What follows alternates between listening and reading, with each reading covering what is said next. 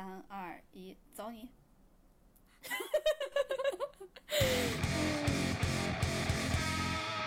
Hello，大家好，欢迎来来到略好笑电台 No Fun Radio，我是辣妹，我是哥哥，我差点说成了你，我差点说成了我是哥哥，我知道，我就等的是这一刻。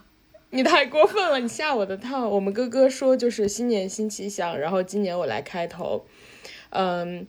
啊，先给大家来一段新春组曲，噔噔噔噔噔噔噔噔噔噔噔噔噔噔噔噔噔噔哒哒哒哒哒哒哒哒哒哒哒哒哒哒哒。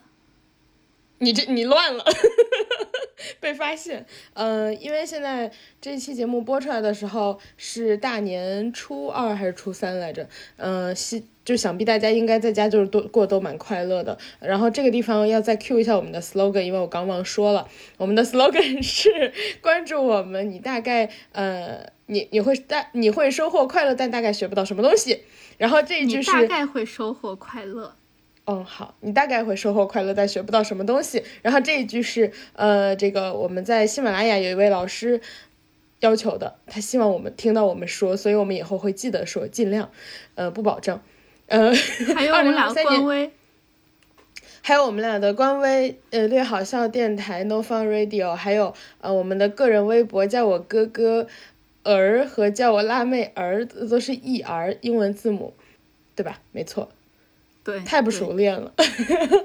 没事，然后开一年你就熟练了。今年都由你来。我不，我拒绝。嗯，然后今年的话，因为就是还马上就要过年了嘛，其实一一年其实你过得不太好的时候，然后你觉得哎，这个年也没什么好过的，哎，过年真没意思。但实际上真的到了过年前两天，你好像又有点开心了。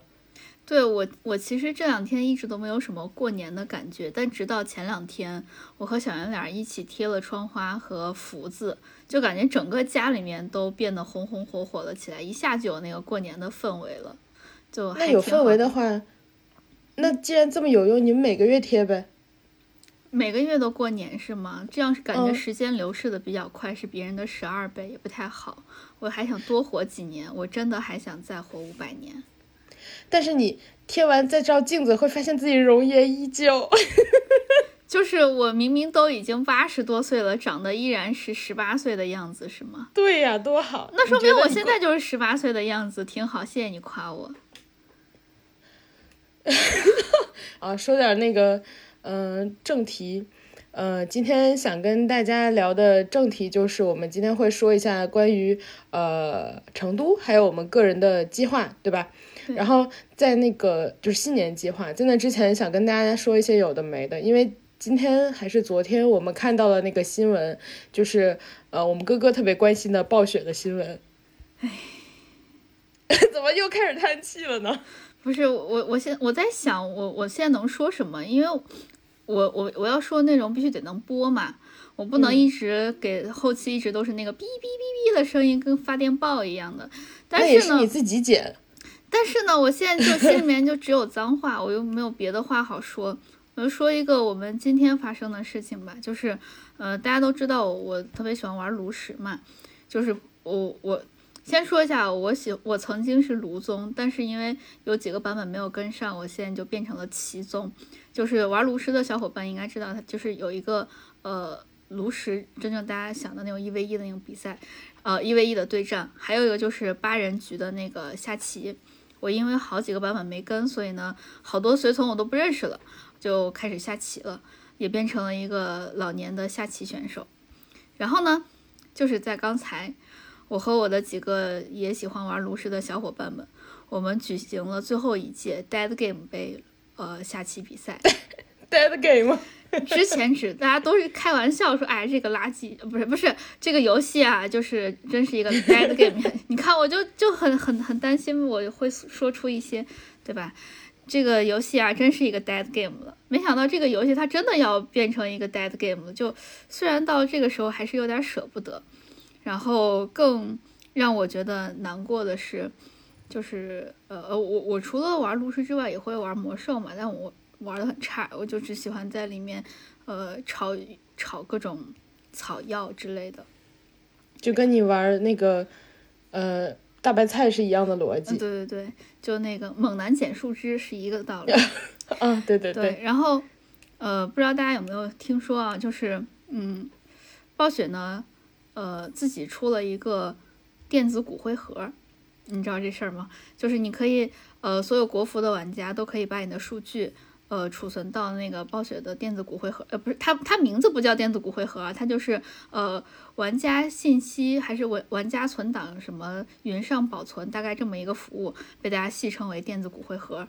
然后呢，这个东西呢，特别 的一点就是，它也是由暴雪自己研发的嘛。然后据说第一批存进去的人就丢档了。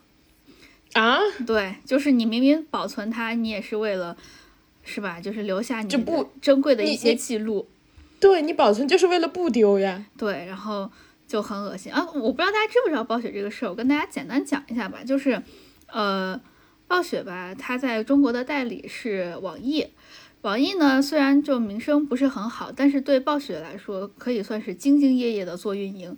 它在国内做运营，就其实做的非常有有声有色，包括之前做一些什么暴雪嘉年华、暴雪音乐会呀，对对对，非常有诚意。还有暴雪音乐会，我去看参加了几场，就看不是参加，我在底下看了几场，真的非常非常的好。然后还有一些什么黄黄金联赛之类，你说？哦，而就我之前看新闻，是不是？而且网易其实拿到的。就是赚到的并不多，在暴雪这件事情上，特别是在它进一步发展了、壮大了之后，对对，他赚的其实没有非常多。这个事儿咋说呢？就是赚一个口碑和辛苦钱，真真正正的辛苦钱。就网易，虽然大家有说它各种不好，但是对它绝对对得起暴雪。然后呢，呃，在在他们的他们签的是十年还是几年的合约来着？应该是十年的合约。然后。呃，两个人还正在聊的时候，就暴雪和网易还在聊的时候，暴雪在没有通知网易，或者说是在网易还没有办法回应的情况下，先单独自己发出一份声明，说谈崩了，聊不下去了。然后呢，网易懵了呀。然后网易说，那我们还继续呃寻求合作。然后呢，但是确实就是不知道为啥就聊崩了。然后呢，这个事情大概是半年之前的发生的。结果中间半年之前你在节目里提到过一次，好像对，就当时大家就觉得这个事儿可能还会有转机，因为国内还有这么多的代理商可以可以接，然后但是呢，不知道有谁真的愿意去接，因为现在暴雪盈利能力确实，呃，大家有目共睹，不太不太行，是吧？然后呢，呃，游戏做的乱七八糟。然后呢，就是呃，准入的门槛越来越高，老玩家呢不断流失，新玩家又进不去，所以呢，总之就是做的比较糟糕。而且同时代理也是，呃，新的代理必须要重新再申请所有的东西，就是非常麻烦，对吧？其实给网易继续做是一个还不错的选择。对，但是他们在他们是怎么聊的？聊崩了，就两双方要求什么，我们暂且我们不知道。然后呢，在聊的这半年过程中就。一直都大家也不知道有什么进展，但是呢，我有看到一些图啊，就是说网易把那个和暴雪在杭州还是在哪的那个合作那个办公室已经清空了，然后呢，里面堆得乱七八糟，员工该遣散都已经遣散了，总之就过得非常惨。结果就在前几天，在一月二十三号要停服的前几天，嗯，暴雪突然发出了通知，谴责网易，谴责的内容就是，嗯，我我明明跟网易说了。我已经寻求合作了，我就让你再给我打上半年的工，在这半年期间，我再可以去寻找下家。你居然不愿意，你怎么能这样？网易，你一点都不为玩家考虑。然后这是非常绿茶的声明。对，然后大家一看这个声明，就本来可能双方，你知道，暴雪还是有一些比较喜欢他的人嘛。然后这个声明一出来，哇，不管知不知道这件事情的人，大家都一股脑的开始黑暴雪，就是查理查气的，是吧？说的。然后那那你这真的想和寻求合作，这半年在干啥呢？是不是这么长的时间？是不是真的就是过 holiday season，真的过圣诞节去了呢？你看时间也差不多，对不对？然后。节过完了回来又该你知道新财年了，哎，又要追求利润了。结果发现真的没有一家人愿意愿意接你的这个代理，慌了，然后还要求网易继续。那网易，网易大家也知道，就是发一些声明的时候，著名嘴臭达人，对吧？著名嘴臭选手，你有没有看他发的那个公关？哎，我我没有看公关，但我看了一些有有的没的特别搞笑的东西，就比如说网易食堂不是今天那个。呃，把他们的菜换成了就是小趴菜，就是充满了那个对意意有所指。然后网易今天它的咖啡厅已经不卖所有其他的品种了，只卖那个叫暴雪绿茶，对暴雪绿茶，对只卖暴雪绿茶，然后还一杯难求，等好几个小时才能等到。对，这这玩意儿肯定的，嗯，它的那个公关文哈，前面就是在说就正常的解释，但是后面就开始嘴臭了，就说。暴雪的这种行为呢，其实就是骑驴找马，还有第二个单词是啥，我记不清了。最后一句离婚不离身的一种经典行为，就是你很少能见到公公关文哈，可以 写的特别游戏玩家本人的那个嘴脸的感觉。对，就是做，哎，做游戏哈，一般打游戏 都需要一些嘴臭，打打游戏的说话就是这个风格。对。简单的嘴臭带来最极致的享受，哇，真的享受，我我懂了。所以呢，呃，我说说回来，说到对我自己的影响啊，就是我确实在股市里面充了不少的钱，就是可能跟其他那些大佬比不了，我我充了可能就几千块钱这样子。然后呃，魔兽也充了可能一两千吧，就当然不是很多。然后呃，电子但是对于三十块钱一顿外卖的你来说，能吃一个月了。那可不，嗯，就是咋说，我之前特别看不起，嗯，为了游戏买皮肤的这种事情，然后它就真真实实的发生在了我身上若干次。我真的为了我喜欢的一些角色买了皮肤，哎，咋说呢？就就那皮肤哈，它不能让你变强，只能让你打的时候变爽。而且我还买了一些我。我平时不太用的那些，就我我不太喜欢用圣骑士，但是我买了圣骑士的皮肤，因为我喜欢那个皮肤。唉，咋说呢？就是花了钱，然后呢，电的骨灰盒不还不顶用，所以我和我的小伙伴们带着悲愤的心情，呃，一起举办了这个 Dead Game 杯，呃，炉石 下棋比赛。然后呢，更更让我难过的是，我的水平还不如他们。哇！今天这输的这样一个惨，总共八个人嘛，我就是那个我我总共打了三局还是四局，第一局是速八，就是快速的成为第八名，然后输输掉这场比赛，总共八个人，我就是那个速八，然后第二局进步了第七，第三局进步了第六，为什么能进步到第六呢？因为当时只有六个人打，还有两个人没有匹配匹配到，然后但是最后真真正正的进步就是变。第四名掐了一个烂分，大概就是这样。就前四名是可以呃加积分的，就是真正打打比赛的时候。然后后四名五六七八是要减分的。最后第四名终于掐了个烂分，然后大家说不打了不打了，这这 dead game 越打越伤心。大概就是这样。就呃电子骨灰盒呢也没搞成，然后呢 dead game 杯呢我还就只赢了一局烂掐了烂分。这个游戏哈真的给我带来了无尽的伤痛，而且这个伤痛哈。非常的悠远绵长，我还没有办法翻身，因为而且没了。是最对，而且它还是最后的回忆。然后你最后的回忆就是在这个 dead game 里当了一个 dead player。真的，我我最后做的事情就是把我所有的游戏的英雄拿出来看了一遍，然后每个看一下他的那个动效，然后他的那个英雄技能，就包括我买的皮肤看了一遍，觉得真好。然后这个 dead game 呀，真是，还有这个垃圾暴雪啊。就是就这样吧，就嗯，祝他一路绿茶到底吧。然后看谁看，除了网易这个冤大头之外，还有谁愿意接？哎，我万一真的接到了，不怪我，说不定他们就是谈妥了而已。就是谈判这种东西，瞬息万变，就大家就忘了我说这些话吧。如果如果那个网易真的又接了，然后你就马上跪谢网易，就谢谢网易，然后继续老老实实往里投钱，继续玩。哎，我真的考虑过这个，如果网易继续接了，我还会不会继续玩？想一想，可能会，会不会投钱？会不会继续氪金的？绝对会。哇，你就是我就是那个呃，自己把自己把自己的身价，就我我就是那个。呃，人质嘛，大家所有的玩家都是，所有玩家数据都是人质，人质凭自己的一己之力，把自己的身价抬得越来越高，让两个大佬互相在那块博弈，我们只能默默的举办一届 Dead Game 杯，没了。嗯，这就是你送给大家的新年小故事吗？送点送点喜庆的吧。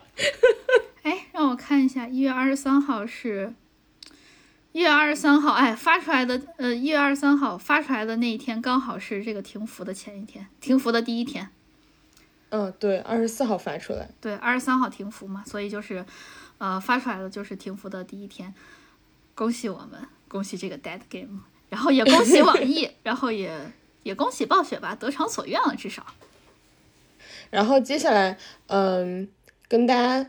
说一下新年有什么，就是过年期间有什么计划吧？因为过年其实还挺长的，就我们俩其实都差不多会休个一周以上，对吧？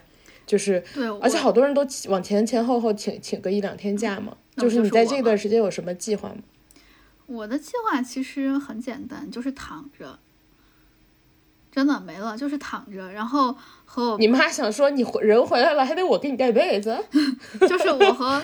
和和和我爸我妈聊一聊天儿，大概就这样。他们应该都挺想我的，虽然他们不愿意表现出来，但是他们应该也挺想我的。就跟他们聊一聊天儿，然后跟家里面的老人们聊一聊天儿，就这样子。因为我我总觉得，呃，过年最重要的意义就是团聚嘛。所以，呃，团聚其实。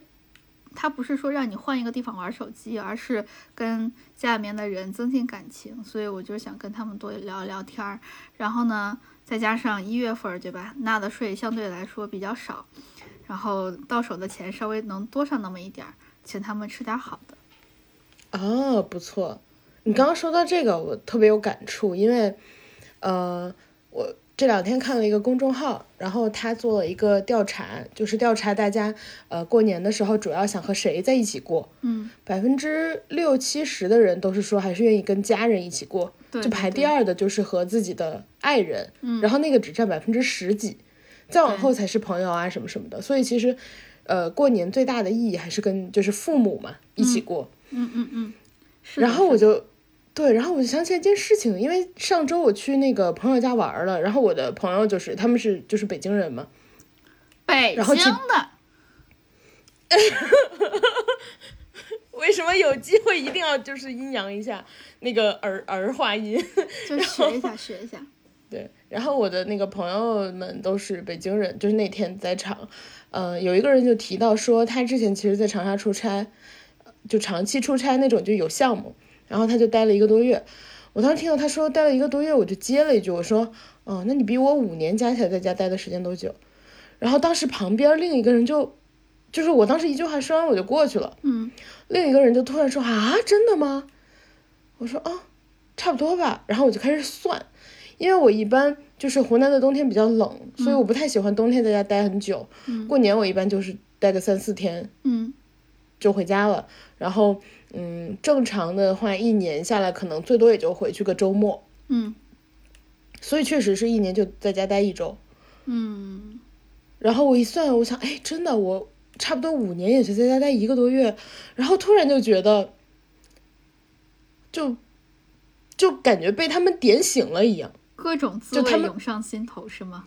对，我觉得很难形容那种感觉，但是因为就是他们等于点醒了你这个事儿，嗯，然后你自己说完，其实你当一个特别正常的事情就说过去了。他们点了一下之后，我就总是在想这件事情。嗯，我理我懂你，我懂你。所以我我之前买的那个呃海航随心飞，我是把它好像是单条线路就往返，哎，单条线路就比如说西安飞深圳这种。呃，最多是可以飞三次，所以等于是我回家回了三次，就是利用随心飞。哎，单条线路可以飞六趟还是几趟？我记不清了。反正就是我把它那个线路用满了，就是为了回家，还不包括什么春运啊、国庆啊这种的假期，我全都回家。就只要有假期我就回家，没有假期我就请一天两天假回家。就是在外工作的人就会经常面临这个情况。对对对。包括今年过年，其实我们也是这样子。我和小杨俩就是各回各家，各找各妈，各各给各的家人拜年就完了。我们我之前跟嗯，我其实之前跟朋友聊过这个事儿，就是说，嗯，结结了婚之后，要不要就是还是回自己家？嗯，然后当时我我跟他开玩笑说的就是，我说当然是啊，我说那个我把你拐回我家，就是我的意思是对方，嗯，如果把对方拐回我家，我爸妈又没有真的那么想见你，他们只是想见我。对呀，对，然后你爸妈在家等着你呢，那你何必在这儿？就是你知道，吃力不就可能这。是我，对，可能这比较像是，而且你自己这个春节过的春节又长，你过得也不是很放松，就这当然只是我们的想法。我觉得没有小孩儿，就是没有，就是真的建立起一个家庭的人，我觉得可能想法就是我们现在这个想法，就可能、嗯你知道有小孩儿啊或者怎么样，可能别人的想法会会更不一样吧。但是目前我们的想法就是这样。对，我还和我妈聊过，哎，我还和小圆脸聊过，就是我们俩要是有小孩了的话，我们要怎么过年？就我们肯定是各回各家呀，那小孩怎么办呢？我们一致决定让小孩抽签儿，让他待在深圳啊，他一个人扫除，过年是大扫除的好时候。等爸爸妈妈回来，哎，看到家里被打扫的干干净净的，那就会很表表扬你啊。那也得上初中之后吧，小学之前还是哦得带，就是小小朋友还是没有自理能力的时候。哦，哇，我在认真的考虑你这个提议。但是如果争气的话，可以差不多三年级就可以开始了。那行，那我们就给他给他定早一点儿，十岁之前怎么样？取个中间数，对对对，到时候不要告诉他们是这个阿姨说的。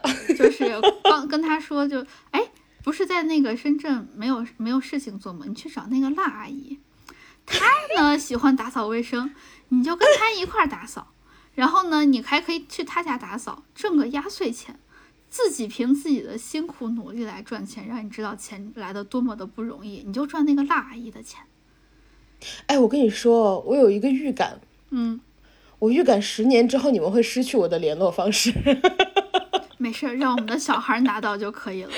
到时候就跟小孩说，你就去找那个辣阿姨，她要是给你付的钱少的话，你就先把东西，你就先把房间打扫完，你就先接受。打扫完了之后，跟他说你雇佣童工，你要是不给我钱的话，我就我我就告举报你，对我就举报你，他就只能给你高工资，而且过年还得三倍打扫，三倍工资打扫，你看是不是赚了？小朋友一听特别开心，肯定特别喜欢你。哇，你这培养小孩的方式可真是妙呀！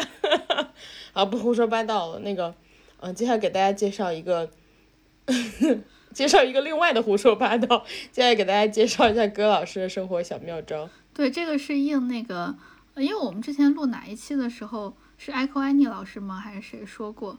呃，对，艾想听克安妮老师，想听我们的生活小妙招，那今天就给大家介绍一个，我自认为还不错，但是我跟辣老师说完之后，他他说太烂了，但是我还是想强行给大家介绍一下，有一个生活小妙招，感觉是大家都能用得上的，毕竟最近大家都是吧，就是转阴了，可能身体不太好，有一些虚弱，我我觉得我这个就能用得到。首先，我要先说一下前提，就是我我前一段时间吧，就我就我我在在阳之前，其实还算是比较能吃，或者说女生中间比较能吃的。我觉得你不但是我转阴了之后，啊，是吗？对我其实觉得你没有很能吃，但是有可能是因为你对象对比出来的。对，但是现在我跟你讲，我比他更能吃，就是就是小圆脸是一个特别特别能吃的人，虽然也不知道他肉长到哪儿去了。哎，你要不要介绍一下他的大白碗事迹？就是就是让大家了解一下他的能吃大概是什么程度。他以前，呃，就是大概几四五年前吧，他的饭量是不知道大家有没有知不知道宜家的那个大白碗，就是是别人用来拌沙拉的那种巨大的一个白碗，那能几升来着可？三三升四升，可以说是个盆记不。太清了。对，是个盆儿。然后他之前吃面的时候，连面带汤可以吃那个大白大白碗的一整碗。就我，反正在我生活中，我是从来没有见过能吃这么多饭的人的。然后总总之，小圆脸是一个特别能吃的人。然后，然后我现在吃东西的水平呢，就我的饭量是比他大很多的，也没有大很多，就比他大一点儿。但是我作为一个女生，你想我我比他大这么多，他又是男生中间比较能吃的。然后有一个很很怎么说呢？我吃饭习惯的一个改变，就我之前虽然虽然吃的我觉得算多吧，尤其是吃火锅的时候吃的比较多，平时的饭量都还好啦，像刚刚老师说的。但是我一般喜欢吃那些不是很填肚子的。比比如说吃火锅的时候，我喜欢涮什么莲藕啊、白菜呀、萝卜呀，就大概是这种。就不吃但我硬的，现在你不吃那个米和面那种，你别的吃的多我吃火锅不吃肉，你知道吗？啊？我不涮，我对我不涮肉，我唯一涮涮的荤腥是毛肚、鸭肠、黄喉、鸭血，四个，就这四个荤腥。跟你吃火锅 A A 特别划算。对，所以小圆脸特别喜欢跟我吃饭。我觉得他可能是在我这块儿赚到了一些钱，然后你想这么多年了，他在你身上赚了好几万，应该。啊，绝对有了，绝对有了，我跟你讲。然后我现在吃饭习惯改了，什么东西顶饱我就喜欢吃什么，包括但但不限于肉、面、米饭，嗯、面还要是那种比较硬、比较粗的面。就不能是米饭粉是吗？就得是面。对，粉吃不饱。然后鸡蛋，我以前不喜欢吃鸡蛋，现在也吃鸡蛋，就是各种植物蛋白、肉类蛋白、碳水，我就喜欢吃这些东西，因为我觉得只有这些东西吃了才能填饱。然后前一段时间，哎，就就这个周末的时候，我跟小圆脸去吃一个铜锅涮肉，哎，这里顺便跟大家安利一下，量子铜锅涮肉，它是一个连锁店，在深圳，你们可以找离家近的，但是一定要提前排队在网上。哪两个字？量子，就是，嗯，亮就是好亮堂呀，那个亮，子就是老子、孙子那个哦。量子，亮子铜锅涮肉，那家店优点就是便宜，肉多。你想，它一个锅底才二十多块钱，二十二，然后它平时的素菜就十几块钱，你很少能见在就在深圳，然后还是在现在能见到这样的价格了，十几块钱的素菜就十二十四这样子的。然后它那个肉最贵的就是八十八一斤，我和小圆俩一人吃了一斤，一斤肉，然后哇，真的好满足，强烈安利那大家。他吃了一斤羊肉，我吃了一斤牛肉，然后我们还吃了一份儿酸菜，一份儿拍黄瓜，一份儿一份儿那个冻豆腐，一份儿面。冻豆腐好吃，冻豆腐吸汁特别对好吃。对，我觉得铜锅涮肉就要吃那个，然后还有一份儿特别粗的手工面，这么多吃下两斤肉啊，吃下来，我们两个人花了三百，三百整，我觉得很划算 了。尤其是你想想那么多的肉，对吧？对，但是我真的我在之前我怎么也没想到我自己可以吃一斤肉这种这种饭量，然后第二天小圆脸说：“哎，你你第二天我第二天中午就完全都不饿，你呢？”我说：“我第二天早上就饿了。”然后小圆脸就很震惊。总之就是想跟大家说，我现在特别能吃，所以呢，你有一种你刚刚那种有一种炫耀的语气，不知道为什么有一种就是，总之就是想告诉大家，我现在特别能吃。但是我现在铺垫了这么多，我突然觉得我的小妙招有一点拉垮，你知道吗？哦，对，我都忘记了，我的小你是要说小妙招是吧？我的小妙招就是吃自助，哎，是不是有点拉垮？对，我觉得几乎算不上妙招。然后我我因为我也有可能是就是转阴了之后就新冠导致我脑雾吧，我现在反应不是很灵敏，相信大家都能听得出来。当我意识到我可以吃自助的时候，你知道那一刻我有多么开心？我就重点是这么多年了，你终于有一种吃自助，说不定我可以把它吃回本儿的那种，就是喜悦感、征服感。对，我就和小圆脸，我们俩吃了一次，呃，铁板烧，有海鲜，有肉的那种。平时都是哎，我吃回本了吗？就今天吃的都哎吃回本了吗？或者有一天就会说，哎呀，就会觉得没有吃回本儿。只有这次我跟小圆脸吃自助，我可以非常确定的告诉自己，我这次绝对吃回本儿了。是吃大鱼吗？对，是大鱼。哎，大鱼好吃。而且我可以确定我吃回本儿了，你你你你你大概就懂了我内心的那种快乐。对，就什么黑虎虾就是十只，然后 对，就是就十十十十只十只的吃，就我一个人，然后还有一些什么牛排呀什么的，就是也也狂吃，因为然后最后小圆脸已经吃不动了，我还在吃。对，因为你不仅是以前饭量没有这么大，第二就是你以前没那么爱吃肉。我记得我以前跟你吃大鱼，你都老吃芒果，我在旁边急的呀。你现在我这次还吃了四盘芒果，就是不耽误吃芒果。对，勿忘初心。芒果对我来说属于是勿忘初心，我真的好爱吃芒果。但是我这次吃了特别多、特别多、特别多的肉，就是它不是烤那个黑虎虾嘛啊，好好吃，我吃是先上十个，贼快乐。然后再是什么各种牛排再一上，哇，贼快！你知道一咬到嘴里面那个肉汁儿那个油。我之前就不太喜欢吃这么油腻的东西，我也不喜欢吃这种肉太多的。哇，这次一吃我就觉得吃肉好幸福啊！吃肉就是很幸福。我之前没有这种感觉，就这次吃铜锅涮肉，然后吃大鱼那个，呃，它那个肉汁儿在我嘴里面迸发，我觉得吃肉好幸福，真的很幸福。所以就是，对，推荐给呃转阴了之后还特别能吃的朋友一个生活小妙招，就是吃自助，你可以确信自己能吃回本儿，就是 就是告诉大家。嗯，不要忘记还有自助这种好东西可以助你在那个转阴之后再增加一份征服感。如果你的饭量变大了，真的，而且我发现好好吃饭之后，我确实恢复的很快。因为我我在转阴了之后，其实我能感觉到我特别虚，因为我就是呃字面意义上的走不动路。我走上五分钟，我就得休息一下，就腿软。吃了肉之后，尤其吃了这么多肉之后，我现在走路又依然健步如飞。当然还是不敢跑步，但依然健步如飞，所以特别快乐。然后，呃，说到这个，我突然聊成都。哦，不是，我突然想起，你说，你说，你说，我突然想起了一件事情，就是之前小月月来北京的时候，然后我不是请他吃饭吗？他，嗯，不对，重新说，是他要求我请他吃饭。然后他能蹭他。他不仅在我这儿赚钱，还要在你那儿赚钱。你发现这个鸡贼的男人，然后他让我请他吃饭，我就说嘛，我说你挑呗，嗯，你要吃什么本地特色？他说我们去吃铜锅涮肉，然后我说 OK，就是比烤鸭稍微离我近一点，就是几家铜锅的地方。去了以后，我说你你挑吧，你吃什么都行。他挑了一大堆羊肉，他说因为你不吃羊。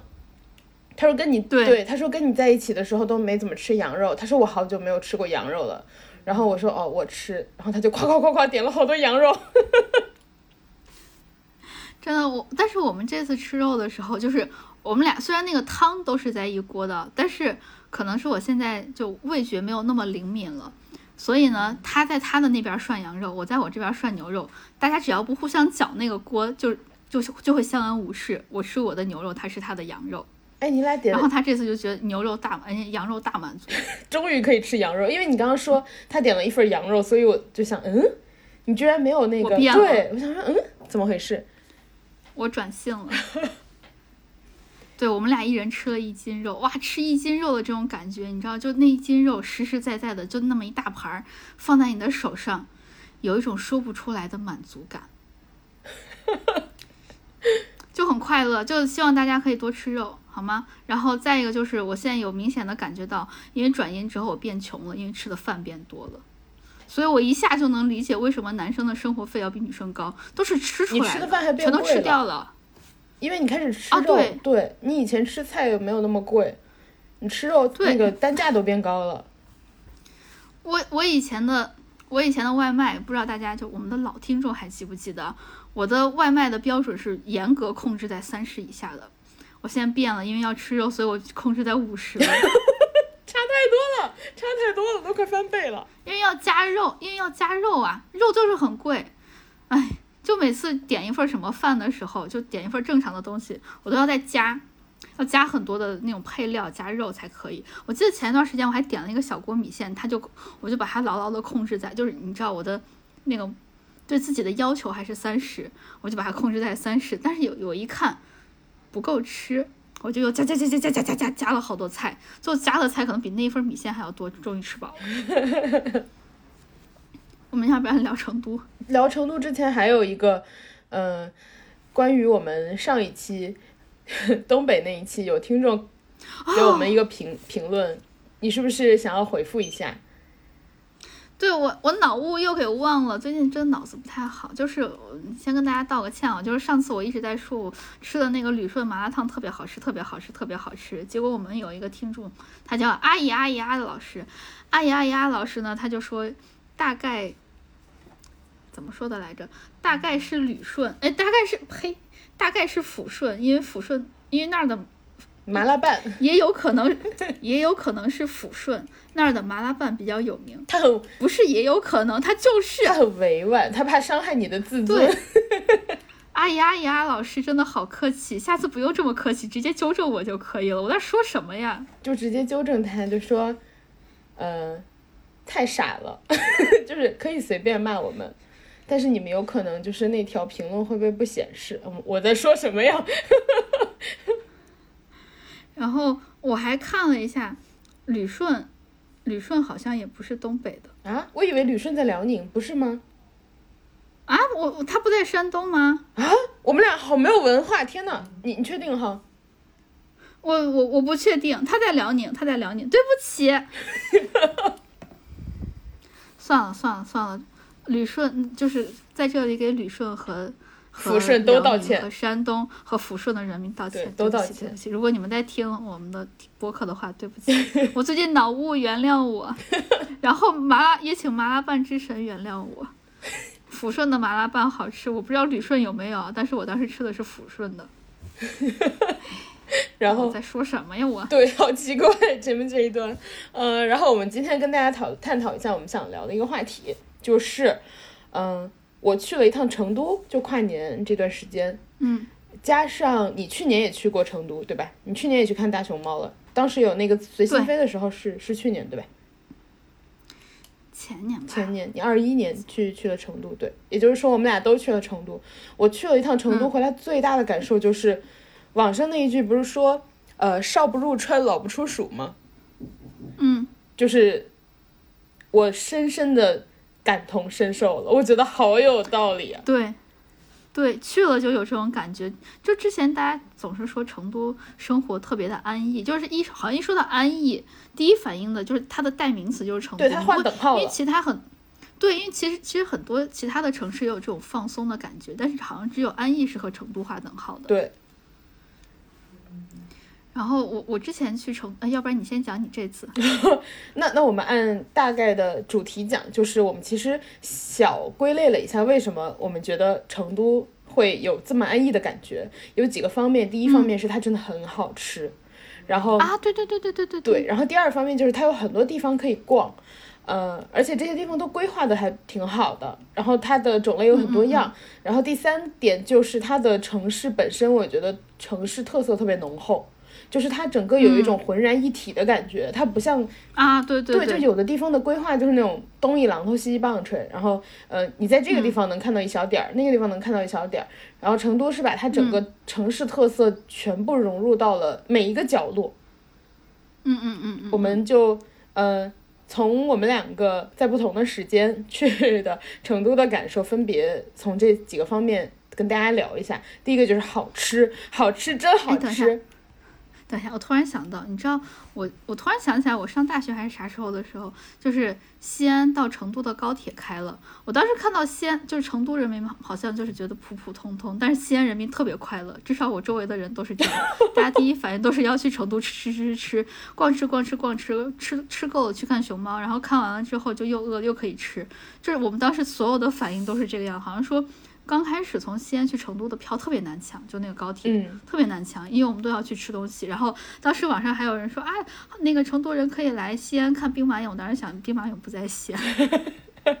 对，因为当时灵通还没有划到西安嘛。对，因为离得真的很远，而且当时灵通还没有划到西安里。那个假的兵马俑博物馆在西安吗？也在，它在真的旁边，所以你更不好认。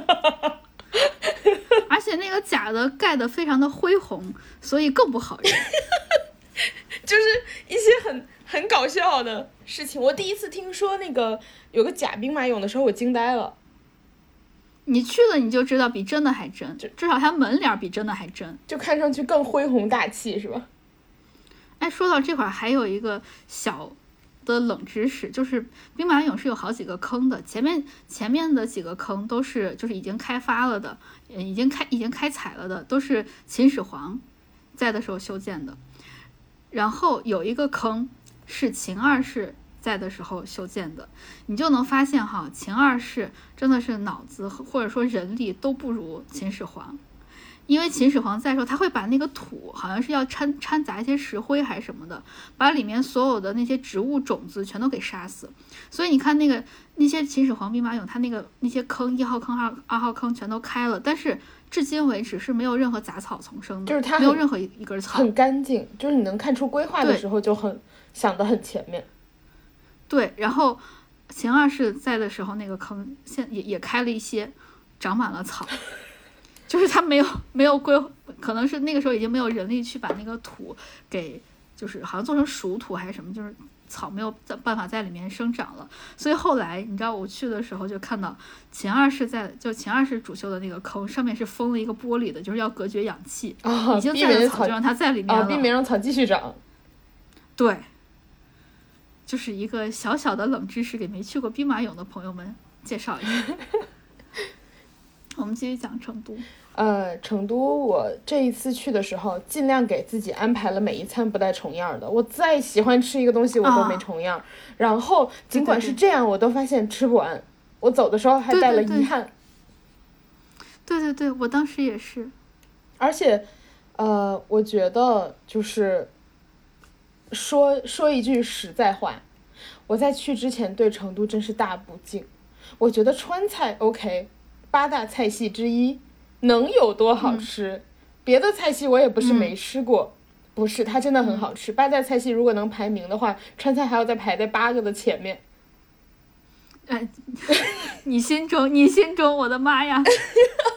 就是你心中，你心中，我们心中。啊，我没有，我没有举谁在后面，我只说了他在前面。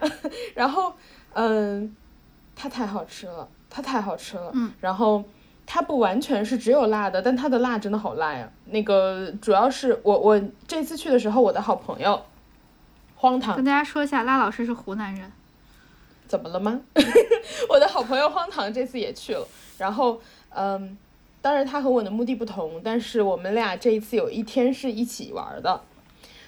我们俩都觉得成都的辣稍味就是湖南的辣，其实没有那么烧你，就是你吃的时候觉得辣，嗯但它就过一下嘴。我不觉得它会让你拉肚子，但是嗯呃，四川的辣就是我那几天一直在拉肚子，然后我拉肚子完了，我觉得我又可以了，然后我又继续吃，然后又拉肚子，我觉得我又可以，我又继续，那上面爽了，下面呢？还好哎，它只是肚子疼，但是它没有就是你知道，就是你排空了之后，啊。你好像觉得自己又行了，啊，对，我我觉得成都的吃的对我来说，我其实没有吃很多的那种大菜，或者说就是川菜馆，我可能只去吃了一一一两个吧。我平时好像都是在逛吃逛吃逛吃吃那些小吃，嗯，我一直是在吃各种小吃的。他的小饭店我觉得也不错，就是单卖抄手那种小饭店之类的也不错，啊，对，我对对对，我就想说的是这种，我就好像没有去那种好像比较大那种饭店，但是，但是我当时在成都真的觉得过得很快乐，因为到处都有好吃的，你想吃甜的，想吃咸的，全都有各种各样的东西。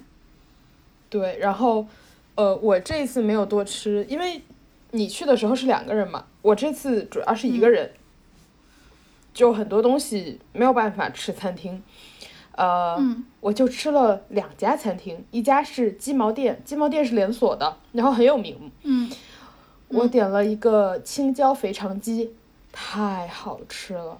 我在点之前也对它大不敬了，我觉得肥肠鸡不就把肥肠跟鸡炒在一起吗？能怎么样？就是我这一次在成都，就是觉得见世面了，就是觉得天呐，我之前对它真是太太大不敬了。肥肠鸡里头有三种主要的食材，一个是肥肠，顾名思义，我觉得它大概占百分之呃就是百分之二十，然后其他百分之六十是鸡剁得很碎，就辣子鸡那种大小，还有百分之二十是那种菇，就是那种有点像鸡枞菌什么一样的细的菇，不是那种胖胖的菇，是细细长长的菇。它一共主要就是吃这三种东西，它是在炒之前先过油炸了一道，就是微炸，啊，所以把油逼出来是吗？呃，一个是肥肠，确实是就是油逼出来了，然后其次就是嗯。因为炸了一道，所以它的表皮是脆脆的，但是它又，但它是微炸，所以它没有炸到就是你整整个就是你知道变成咬的有点硬了，就也没有，你咬进去又是嫩的，然后它的鸡和肥肠吃起来都是这个口感，巨好吃，但是那个青椒哎，听起来不错。对，真的很好吃。但是我发现肥肠鸡好像不止这一种做法，只是说，嗯，我是吃的金毛店的青椒肥肠鸡，然后金毛店是这个做法，它的青椒巨辣无比，巨辣无比。然后是不是二荆条啊？我觉得有可能是哎，就是青椒，然后细细长长，对不对？对对，因为是当地的，也有可能是现椒。哦，那个如果有成都的朋友或者四川的朋友可以告诉我们。然后，对，我也想知道。对，真的很好吃。老是听说二荆条，但是我真的不知道二荆条就有没有那么辣。如果它是的话，那就有。我我是买了一份那个菜，而且还有一点就是说，成都好吃的东西很便宜。嗯。然后那啊，对对，对就很好吃，然后又很划算。我点的那一大份儿，我只点了一个青椒肥肠鸡，再加一份米饭，我就这个一听就很下饭，很适合现在的我。对对，现在的你有这个能力把它干完，对对。然后我只点了一个菜。它整个就是送过来的时候，大家见过那种装麻辣香锅的盆儿吧？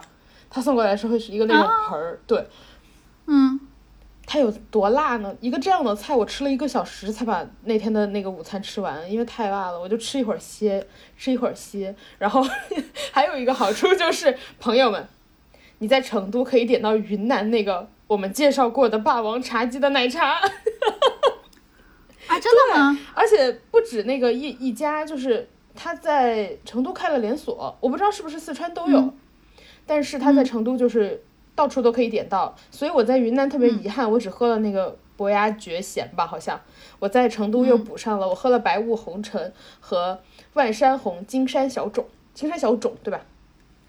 对，我觉得白雾红尘更好喝，金山小种好像那是什么呀？它就是我我不太记得，它就是。它就是奶茶嘛，突然开始不是耍无赖，因为那个金山小种听起来感觉很像是广东这种茶，就是那种乌龙茶还是红茶，这两个我不太分不太清，就是有一点点就烘焙的比较重的那种，还是烘焙比较重，就焙火比较重的那种。我咋觉得是烘焙，烘焙，相信我。哦，反正就是焙火比较重的那种。你口音太重了。然后，然后那个白雾红尘，我就听听起来，我根本不知道他在他在卖的是什么茶，因为你知道好多茶，你看名字你能听出来的嘛，它好多可能跟茶底有关，所以我就好奇这个白雾红尘是啥。然后你还说它更好喝，结果一问啥都不知道。我猜它是不是白茶呀？因为我听说成都是有白茶的，是吗？我至少我点的都不是绿茶的那个系列，因为我个人比较喜欢喝红茶的系列，红茶乌龙茶这种系列，所以就是。呃，是属于不甜、好的、不香的系列，不清香的系列。对，然后，但是，好，如果大家去点的话，霸王茶姬他自己有写清楚是什么茶，只是说我不记得了。对，哦，那可以。对，它不是单，就是你知道裂的能，然后你碰运气，嗯，所以我在那其实和那个茶颜悦色差不多，它也会列是什么茶，然后上面加的是什么东西那种。但是，我上那可以对，但是我上次不是提到说，我觉得霸王茶姬没有茶颜悦色好喝嘛，然后是我的一家之言，对吧？嗯，这次我的好朋友荒唐他不是也来了吗？我给他点了一个，然后我们俩在去看大熊猫的时候，俩人是端着一人一杯奶茶看的。嗯，我后来问了他，我说你觉得跟茶颜悦色比哪个更好喝？他说茶颜悦色更好喝。啊啊啊！但是他也是湖南人，所以可能也有一些 不准确，就是加了一些主观因素，是加了一些个人滤镜。但是我们俩目前得出的结论就是，我们俩都觉得茶颜悦色比霸王茶姬好喝了。嗯，等我喝了，我再告诉你。哎，不过我可能也有一些主观因素，因为我我个人是特别喜欢长沙的。完了，没有一个人是客观的。对，因为咋说呢，就是。从我从我心里的角度啊，就是从饭这一点来说，我是更喜欢吃香菜的。嗯，香菜就是咸香。对，就是他们两个，我我我，就我作为一个外地人，其实我觉得他们俩，在我看来没有非常大的区别。对不起，我知道，对不起，但是我真的看不出来，尝不出来什么区别。但是哈，我是在长沙，就是仅有的，这是我可能这辈子唯一的一次。把菜和饭和在一起，就是刨着吃的。我之前都是菜是菜，饭是饭的。但是在长沙我吃的那些东西就可能也都很碎，然后就放在饭里面，我觉得刨着吃太好吃了。那个碗里面，因为我之前不喜欢我的米饭被污染，就是白的，我吃菜和饭我一定要分开。但是我知道这个有点奇怪，我好像没有听说过有谁是这样子。但是这真的就是我的习惯，我不喜欢我的饭被污染。但是我我在。我在长沙吃那些湘菜的时候，我觉得被污染的好开心。主要的原因就是那个湘菜主要是下饭菜。你想啊，我给你举个例子，为什么你在成都不能这么吃？我刚刚举例的青椒肥肠鸡，里面好多花椒，你怎么拌着吃？哦，是，哦，是，可能一直要突突突突突突，就跟那豌豆射手一样。对，但是你就得挑着吃。然后长沙的好多好多吃的我也特别喜欢吃，就是，呃，臭豆腐当然不说，我我我一直都很喜欢吃臭豆腐，而且是喜欢吃那种带着酸萝卜的那种，还有酸豆角的臭豆腐，还有放很多蒜。哦，你不爱吃蒜？记得了，我还行，但是那那两个就是酸萝卜和那个酸豆角放到里面真巨好吃，还有长长沙剁椒。嗯，大家是你们是真的没有尝到过，辣老师他妈妈做的剁椒真好吃。然后 别安利了，也不能量产。大家就直接在微博跟我私信，真的很好吃，真的很好吃。然后就那个剁椒，然后再下来我吃那个是蒸菜对吗？浏阳的蒸菜，对，浏阳蒸也很好吃。是那个叫鲁鲁鲁哥饭店，哇，那个在我心目中简直就是封神了那种存在。在我还不是那么能吃的时候，我能把我和小圆脸能。他那一份米饭，我就是他是按照那个保温壶上的嘛，一份米饭我们能吃完，还要让人家再继续续杯。然后我们点了四个菜还是五个菜，基本上就是可能每个就剩下一点点底，基本上都吃完了，真的太好吃了。哎呀，我们说成都，我发现，然后好像那个拿保温桶装饭，就是你上饭的时候直接给你保温桶，好像是湖南特色。对，真的哦，好像是，因为我以前以为是个就是习以为常嘛，我后来发现别的地方好像不这样。然后看那些旅游博主的 vlog，然后他们就说，只有在湖南的时候会直接给你拿个保温桶，还是那种铁桶，对吧？然后，嗯，对对对，就是，但是成都的菜可能我感觉相对来说比湘菜要稍微大一点，就是那种大菜的感觉。啊，对对对，湘菜有一种你在家好像也能吃到这个的错觉。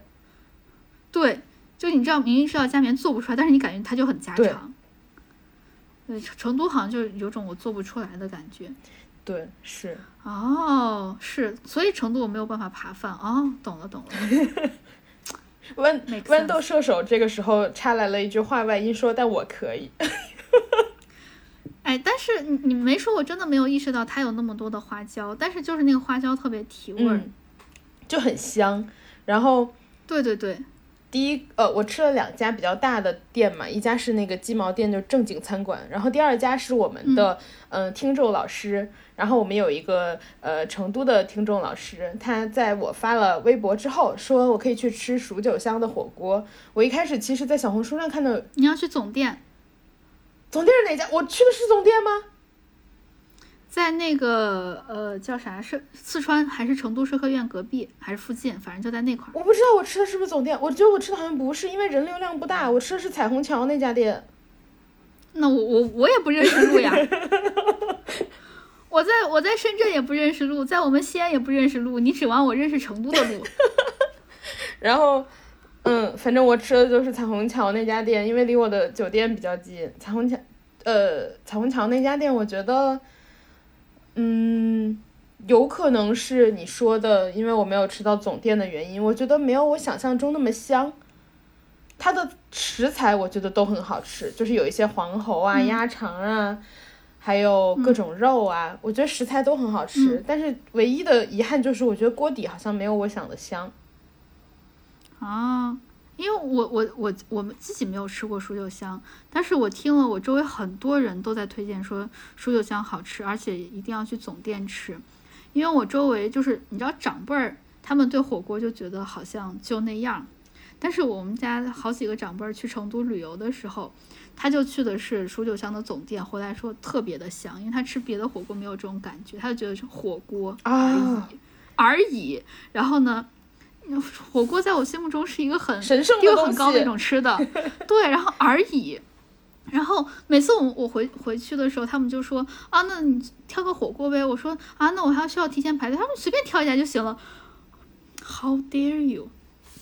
然后，但是他们就这些对火锅很无所谓的这些长辈们，他去了，他们去了蜀九香，吃了总店，说就是香，不怪人家红，就是香。我在西安好像也吃过蜀九香，但是没有给我留下很深的印象，所以我猜可能是要去总店。有可能，它可能就是跟品控有关。嗯，有可能，有可能。但是说一个题外话。我吃火锅这一顿是特意约的我的好朋友荒唐一起吃的，因为我说我一定要吃一顿火锅，但我一个人是没有办法吃火锅的，所以我特意约了他。我们在吃的时候，我说你觉得好吃吗？他说我觉得好像还好。我说我觉得好像就是还不错，但是没有封神。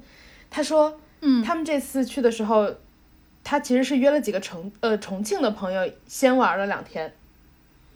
他说：“重庆人听说我要来吃成都的火锅，都很鄙夷。对，我也感觉是不是？因为我我我之我最早的时候是特别喜欢吃成都火锅，然后过一段时间，过了可能几年吧，突然又开始喜欢吃重庆火锅，然后再过了几年，又开始又开始喜欢吃成都火锅。就是我现在还依然在成都火锅的这个流派里面，可能过几年我又到那个重重庆火锅，这也不一定。”那我目前是喜欢吃成都的。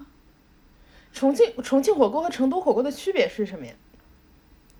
我自己感觉啊，我不太确定对不对啊。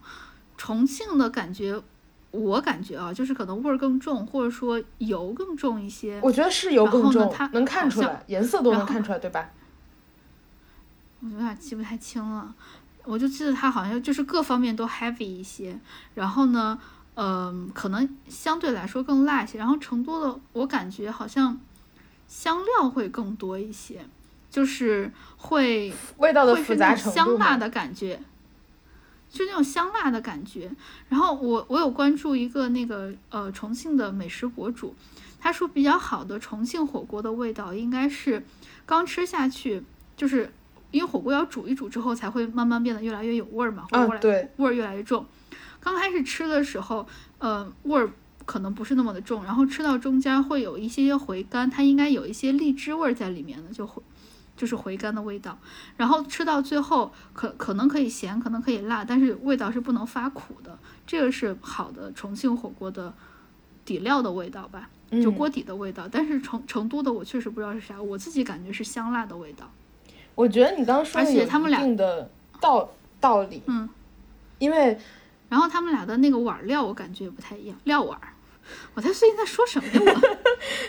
我 我觉得有一定的道理，因为你刚刚说重庆火锅感觉味道更重，然后就是可能辣椒什么很多，然后油也比较多。你这样说，我突然反应过来了。虽然我在成都那几天一直拉肚子，但是我吃火锅那一顿吃完，并没有觉得负担感很重。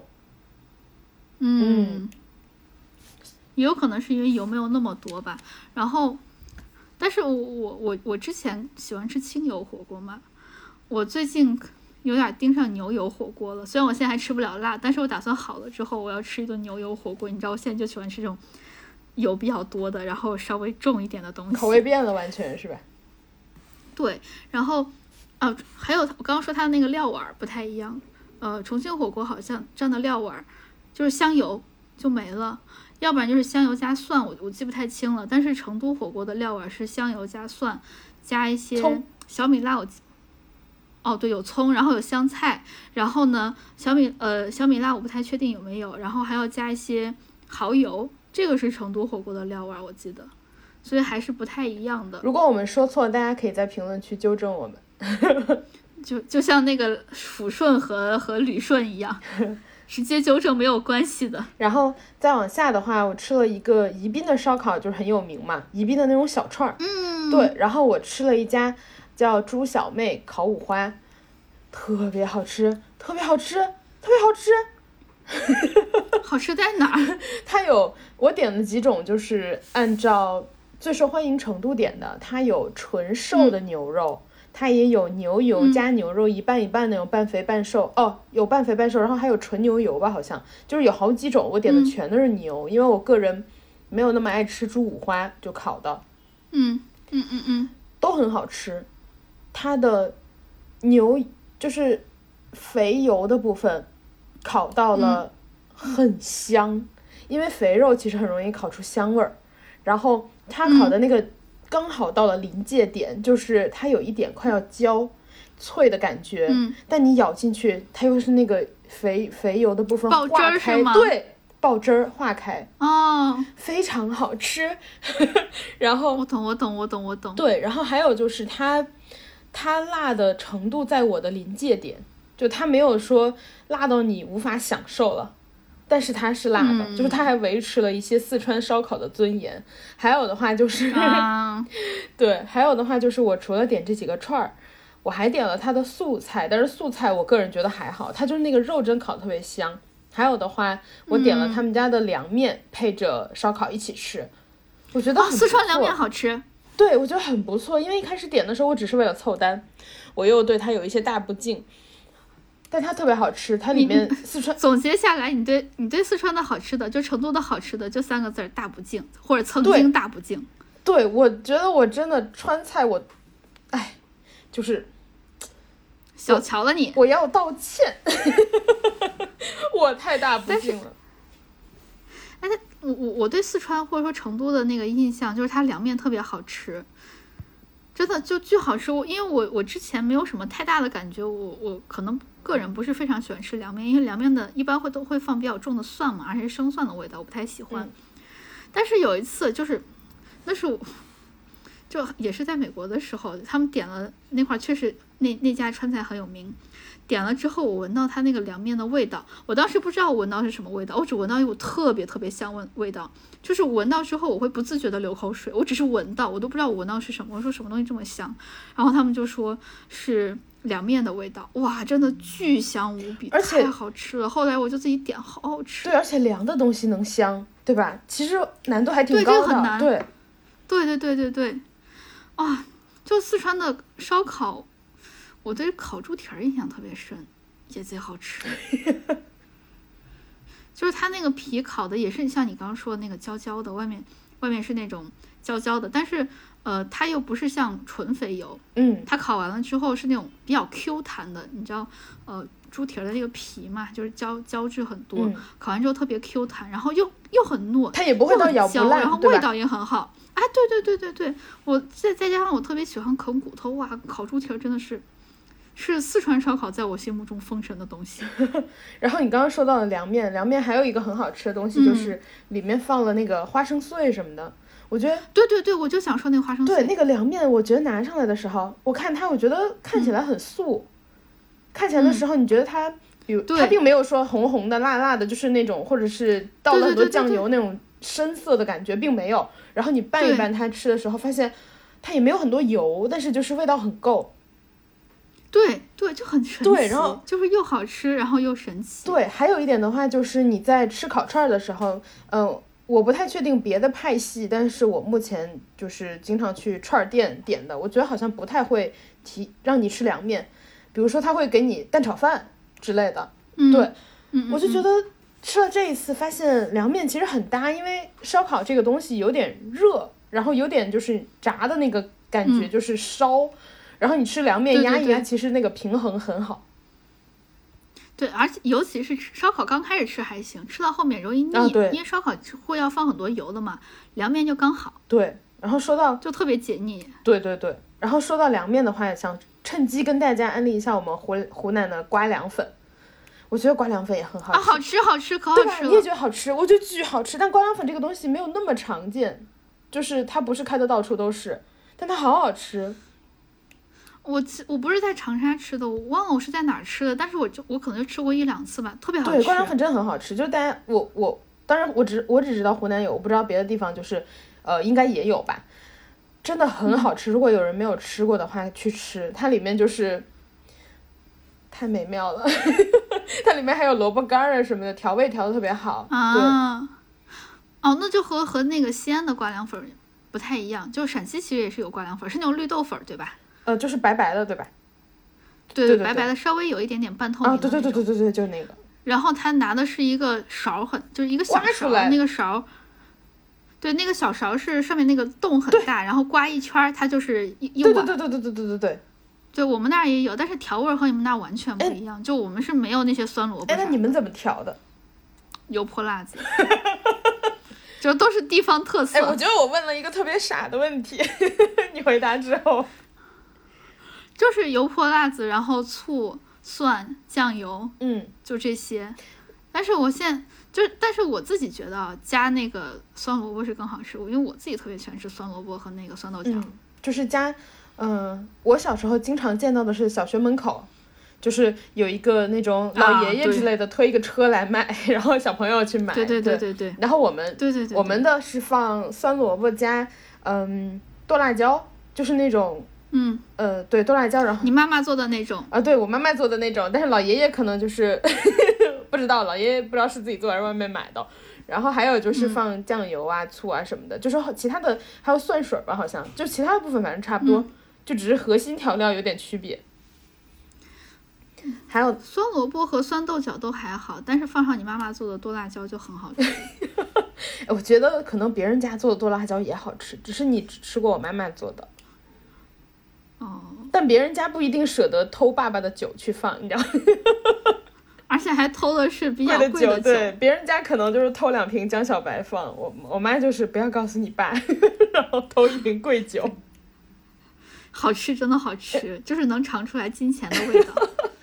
然后说回成都其他好吃的，我还吃了一个叫八二小区抄手，因为我在吃这顿抄手之前，呃，吃的烧烤，上一顿吃的烧烤，然后我把自己的胃烧着了，所以在吃抄手的时候，我犹豫再三没有吃红油的，我最后吃吃了番茄汤的，啊，很好吃。我本来看不起它，对我又我又来了，就是我本来看不起它，然后结果它特别好吃。它是番茄汤底，那个番茄已经煮到融在汤里，就是番那个汤不是特别的清，就是稍微有一点点粘稠，但它还不是那这个那个粘到就是你知道弄起来一勺糊糊那种，就是介于之间。然后它，我不确定有没有放番茄酱之类的东西，因为我觉得它比起番茄有点太甜了，所以它可能在番茄基础上放番茄酱。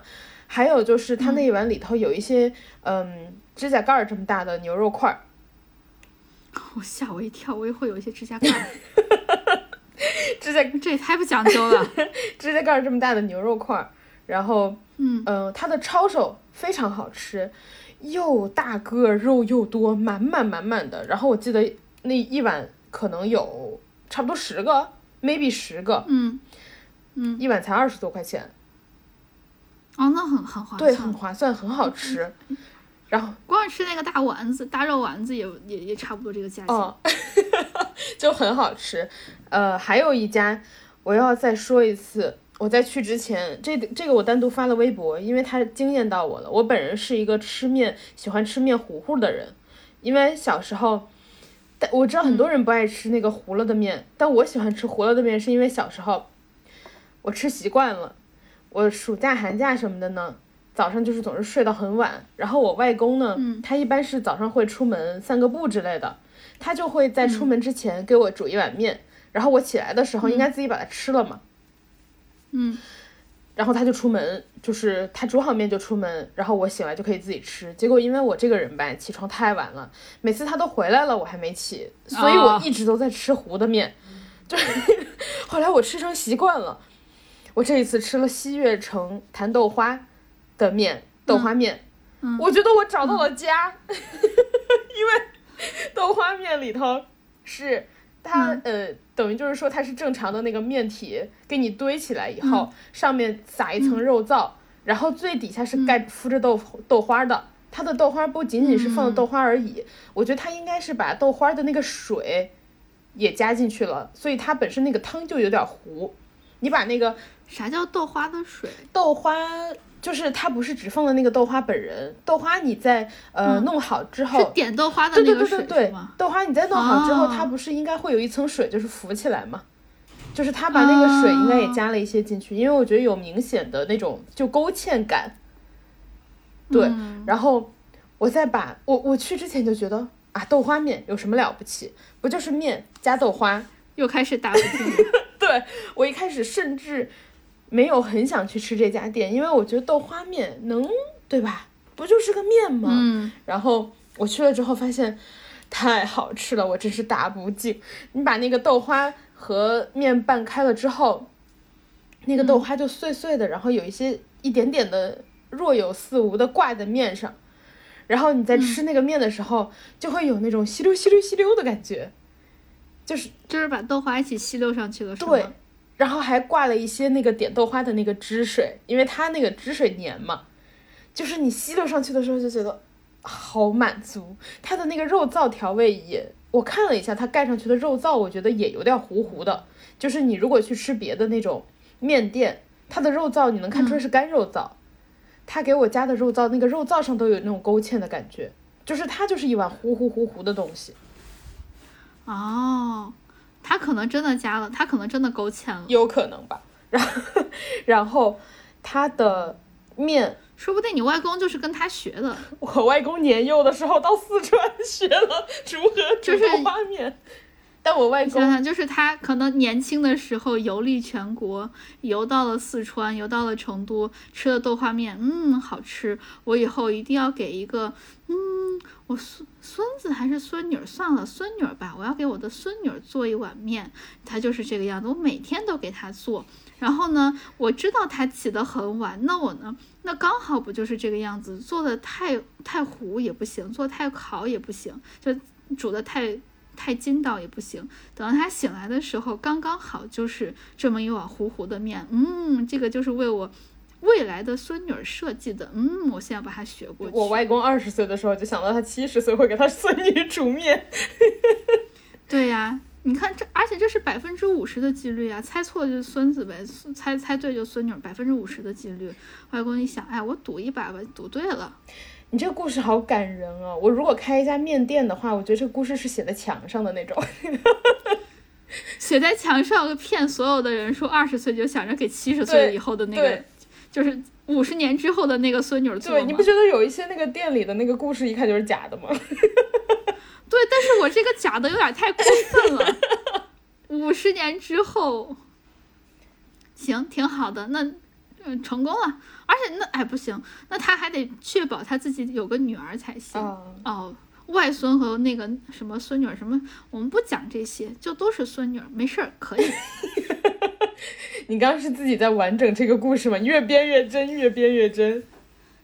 对外公那个时候，就在那个时候，你思想就已经到达这个境界，不好容易的。开放。嗯，我们就要把它写在那个豆花面的墙上。哎，以后要不然我们就出一个略好笑饭馆儿，然后哎，这个饭馆名字不太对，略好吃，略好吃饭馆。略好略好吃饭馆儿，然后就做豆花面，我们就哎，不管做什么，每一每一个菜，我们就都给他写这么一个胡说八道的故事。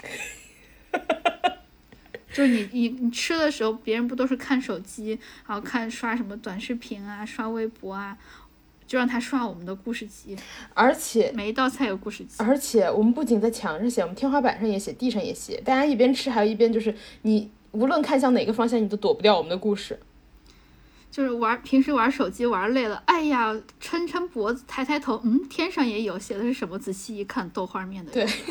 然后呢，那个要要就是刚擤完鼻涕，因为吃太辣，擤完鼻涕要扔，扔到地上有那种垃圾筐，就扔到垃圾筐里面的时候，低头一看，嗯，地上也有字儿，写的是什么呢？哦，豆花面的故事。从逻辑上给你讲完整。拿一些假故事来骗大家。我们的卖点根本就不是多好吃，所以我们的餐馆才叫略好吃，因为没有多好吃。但是我们的卖点是故事。就是呃，进入了我们的餐馆，你大概会收获快乐，但吃不到什么好吃的。大家？想说吃不到什么好吃的，我真的能快乐吗？可以呀、看这不是看看看故事吗？四面八方都是故事，有一种就是沉浸式的体验，哦就沉浸在这儿呢。哦，啊，下我们下一个，下一个是我吃那几天吃的唯一一个我觉得没有很惊艳的东西，就是蛋烘糕。因为但是蛋烘糕本身我觉得很，这是啥呀？但是蛋烘糕本身很特别，就是你听起来会不会觉得它像是鸡蛋糕一样的东西？但其实我我其实脑子里面都没有没有没有一个图画这应该是什么就样的，猜想都很难。所以你刚刚说啥？不，因为我现在脑子里面想的都是用鸡蛋去烘一个什么面包出来或蛋糕出来，所以它底下那一层应该是鸡蛋，但就是摊成一个鸡蛋饼那种鸡蛋嘛，然后上面一个蛋糕。我一想一想，觉得这个东西好诡异。你就觉得就是字面意思，用蛋去烘糕。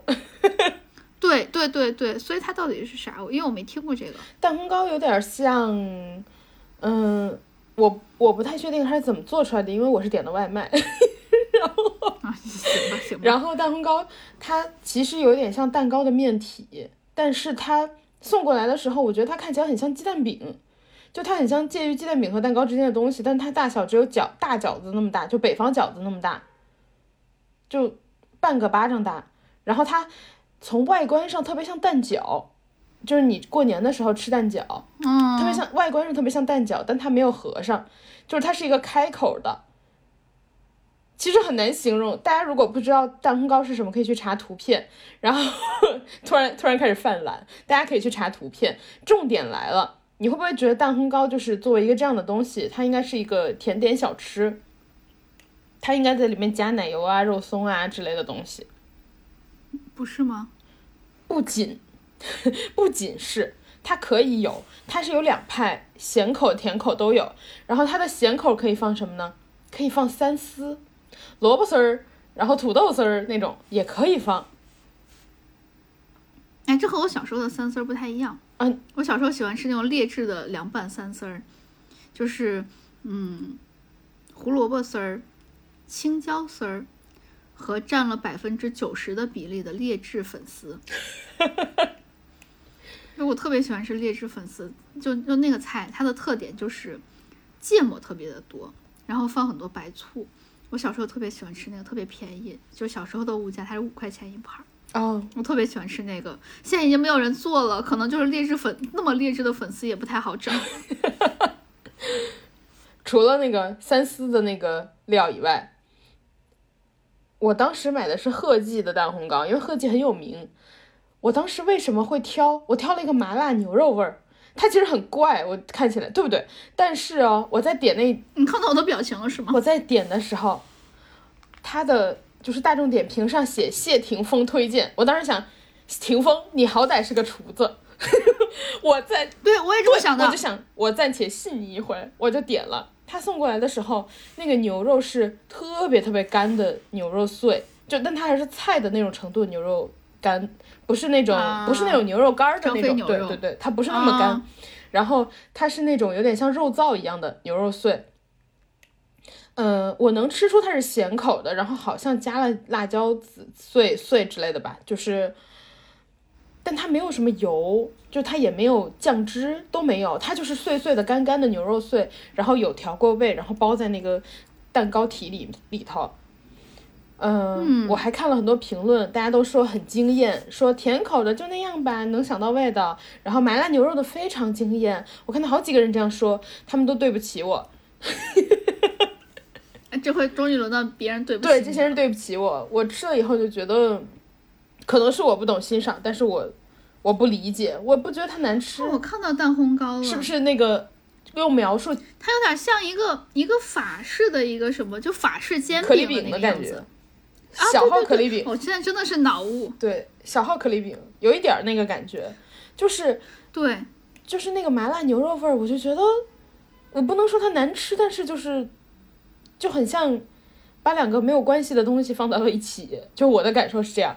然后我看完以后就说，我在吃之前觉得啊，霆锋你好歹是个厨子，我吃完以后，霆锋你还是回去唱歌，你不配对你还是回去唱歌吧，你也不是个专业的厨子，就是 哎，真的，哎哎，你有吃过他推荐的各种东西吗？就是他做那个风味，你有吃过吗？没有，因为风味比正常的价格要贵，然后我又这么的抠门儿，我因为好奇吃过一次怎。么样？霆锋，你还是回去唱歌吧，是吧？对，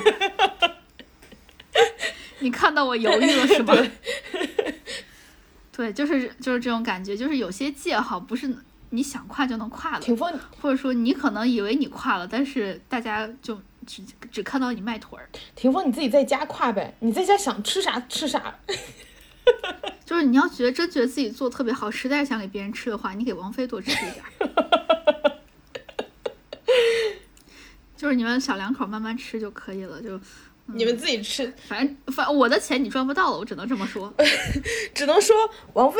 哎，说不定霆锋他本来心里没有什么数，是因为王菲，你知道，就是有一些爱的滤镜，然后夸他，然后霆锋就觉得，对，因为我也记得王菲老夸他，对，然后霆锋就觉得我做的这么好吃吗？那大家一定会很爱的。霆锋自己都惊讶了，风别这样。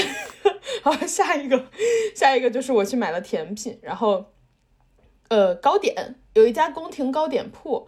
呃，宫廷糕点铺真的很离谱，它是连锁的，但是它排队特别严重。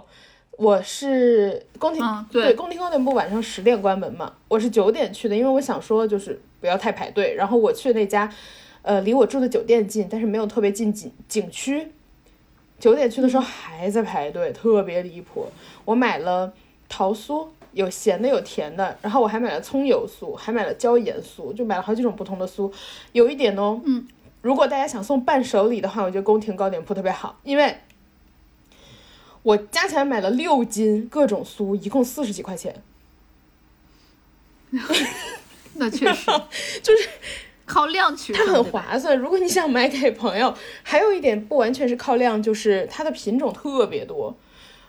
对对对对，对他拍在墙上那个画，然后加上他的那个柜台后面，你能看出来就是有大几十种不同的东西。嗯，嗯，对对对。还有就是，我你觉得它好吃吗？这就很难，很微妙。你看，我也是这种感觉。我我个人觉得还好，但是我不是当伴手礼拿回来给朋友吃了吗？重点来了，我朋友觉得好吃。我朋友我觉得它有椒盐味儿，很香。主要原因是我当时买了回来，就是我个人不是很爱吃椒盐味儿的甜品。就是我会觉得有点怪，但是我朋友吃的时候有几个原因吧。一个原因是他们当时在车里吃的，我给他们的时候，我们是一起吃吃饭，然后他们开了一个车。我朋友把那个袋儿一打开的时候，整个车都是那个香味儿，椒盐的香味儿，嗯，就花椒味儿。然后啊，可能这个有一部吃出了氛围感哦，沉浸式吃椒盐酥。就我只觉得我不适应那个味道，因为我。每一种都吃了以后，我的感受就是桃酥，我还是想吃甜的。哎，我我因为我当时吃的时候，因为我也去那个宫廷糕点铺买了，我一直都觉得它，我我觉得它就是咋说呢，就是和谢霆锋的感觉一样吧，就是可以，但没必要。对，也有可能，所以我还在想，是不是因为我听很多人都说它好吃，然后。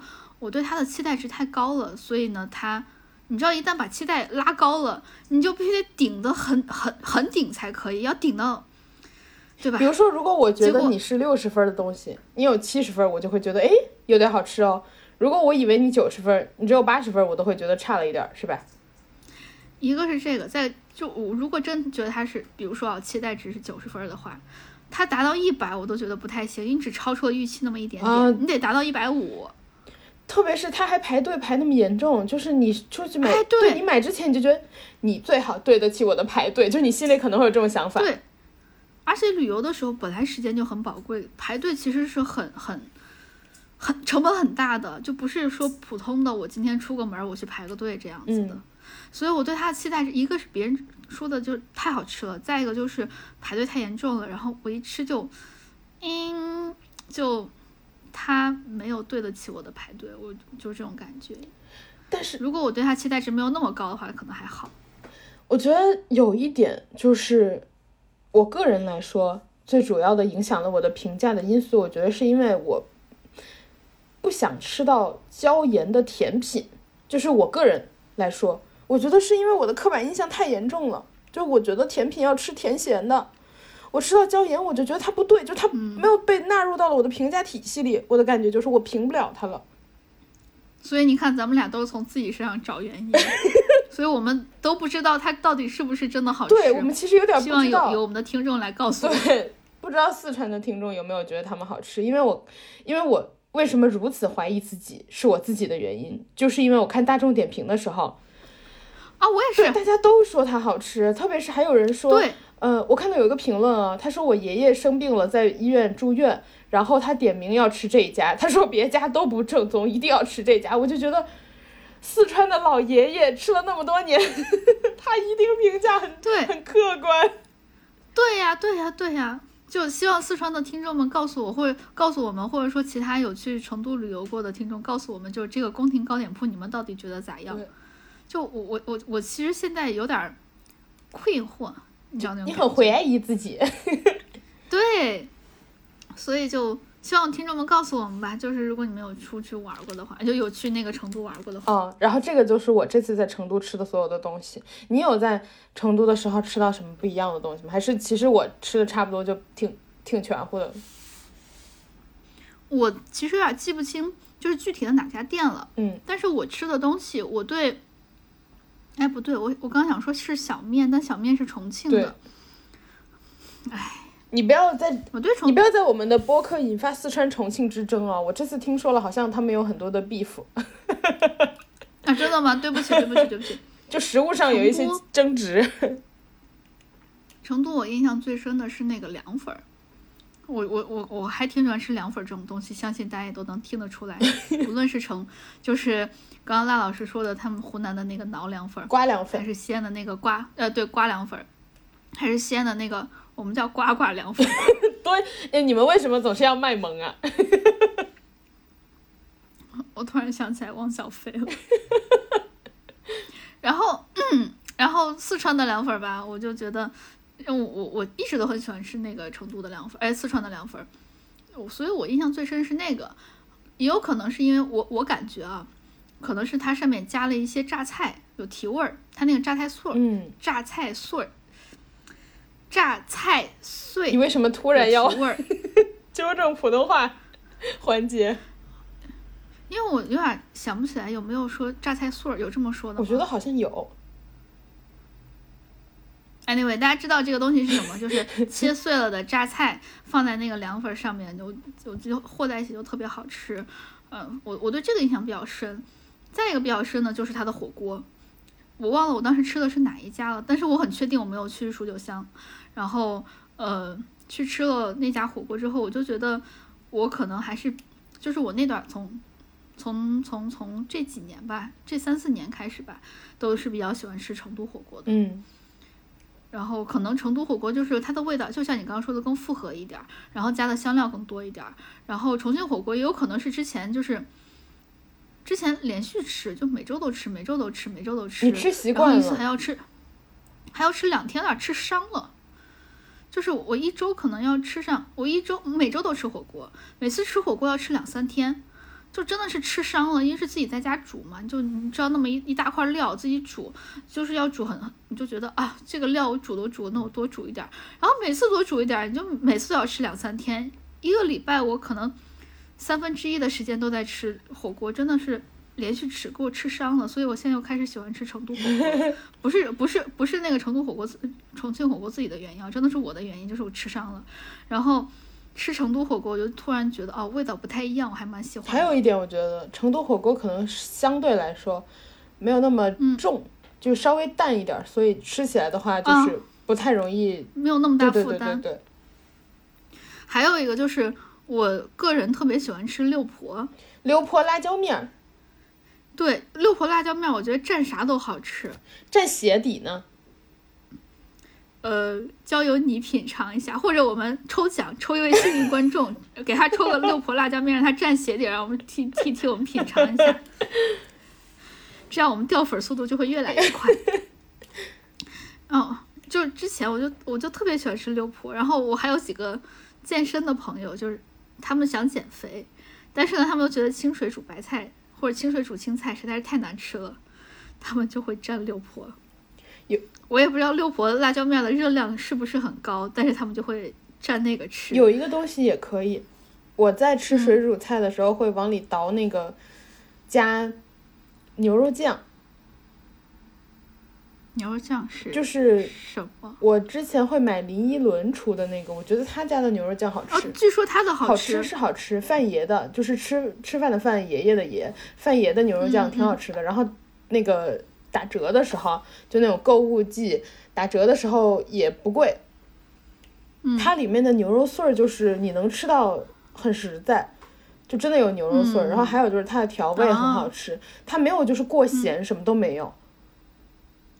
哎，我刚刚脑雾，我不知道为什么就总觉得你说就那个那个酱，就是跟蚝油一样的那个酱，但是它是牛肉味儿的，就是充满了科技与狠 活。我我一下没有意识到，但其实你说那个酱有牛肉酱，对我之前也买，对我也买过，但是我我不知道为什么我就能想到那边去。我甚至觉得它好吃到什么程度，我自己买了好几瓶，吃了完了之后，我还送人，嗯我说你们一定要吃这个，真的很好吃。我觉得范爷，这就是安头对，我觉得范爷牛肉酱真的很好吃。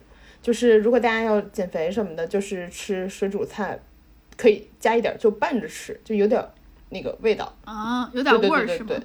好的，立马下单。它辣吗？它辣，吗？完全不辣，就是你能哦那我现在可以对吃。就是很清，它其实很清淡，但是它又有一些香味儿。因为有的那种，嗯很适合下饭吃。我随便举个例子，比如说饭扫光，它之所以叫饭扫光，因为它特别适合下饭拌面，就是它那个味道很重，然后你能夸夸下去干一大碗面。然后范爷的话，就是我觉得适合就加一点儿，吃提一提味道，但是没有办法帮助你夸夸干下一碗面一碗饭那样。啊，那就是味道比较轻，对对对，然后料很还行，这个价钱还行，二十多块。但是它比一般的那个酱料罐要小，所以我才说它哦就是不贵，而不是嗯，便宜。对啊你拿到的时候，算了，看来它有肉的份儿。对你拿到的时候会发现它那个罐儿挺小的，嗯。然后再往下，呃，上面的话，以上就是我们跟大家说的，成都可真好吃啊！就是特别是我在吃了这些之后，还是有一些遗憾，就有很多东西没吃。希望确实，因为它好吃的太多了。对，然后它还有四川的好吃的东西。我个人的话，其实，嗯、蹄花我的兴趣不是非常大，所以我没吃。但我看到什么到处都是老妈蹄花，所以就是如果大家爱吃的话，可以试一试。还有就是那个兔头，双流兔兔头，然后因为我个人不吃，所以就是我也没吃。你想这么有名的东西，我都能随便列出列举出两个我没有吃到，就是四川真的有太多好吃的东西了。我有一个遗憾是没吃翘脚牛肉，哦，对，翘脚牛肉我也没吃到。对，就就还蛮遗憾的，因为实在是吃不下了，太撑了。对，然后好吃的东西太多了，我形容了这么多都没吃完。对啊，而且你看四川的吃的，就是你觉得吃了之后它大概可以消化的，但是你要是去我们西安吃小吃的话，那可都是实实在在的，就是那种碳水，很难消化。说的就是你吃的样式可可能没有办法吃那么多，因为实在是太顶饱了。说到这个，我去吃你们那个子午路，我觉得好好吃，但是那一顿下去就是它的经典套餐，就干饱了。对它的经典套餐是一个嗯凉面是吗？还是什么？哎，不是凉面，凉皮儿凉皮儿，对，凉皮儿加肉夹馍，就 你这个经典套餐这么干下去，你半天就是不用吃东西。对，碳水加碳水加肉，对，而且那个肉真的给的很多哎，子午路那个肉，对，哇，我在北京没有见过这么这么吃的，就是我在深圳也没见过肉。我觉得就是给你塞满，然后塞满之后，你的那个肉夹馍就是平行的嘛，那两片馍。嗯，子午路那个肉爆开了，就是吃到后来，我觉得有点儿噎着了，就我被肉噎到了，就是我有点吃不下了，就是肉好多，我噎住了，就这种感觉。对对对，是会有这种感觉。哎，那你有吃水盆吗？嗯，羊肉是吗？水盆，水盆羊肉或他也有水盆牛肉。我没吃着，但是你男朋友说好吃，对吧？啊，对。那个小圆脸说的挺好吃的，就我为啥突然想起来这个，是因为这次，呃，我我就元旦的时候我回家了，我和小圆脸一块儿去西安了，然后呢，我们俩就我送他走的那一天，我记得很清楚，我们俩吃的是水盆，我要了一盆水盆牛肉，他要一盆水盆羊肉。老板说给你们俩几个馍，其实就是饼，几个饼，两个还是三个？我们俩想，哎，要不然就我们还在纠结的时候，老板说那要不然就一人一个吧，嗯，这样子的话你们不够还可以再加。我们说行，结果呢，因为我不知道是不是因为我现在就是转阴了之后，我的我的味觉变得更灵敏了。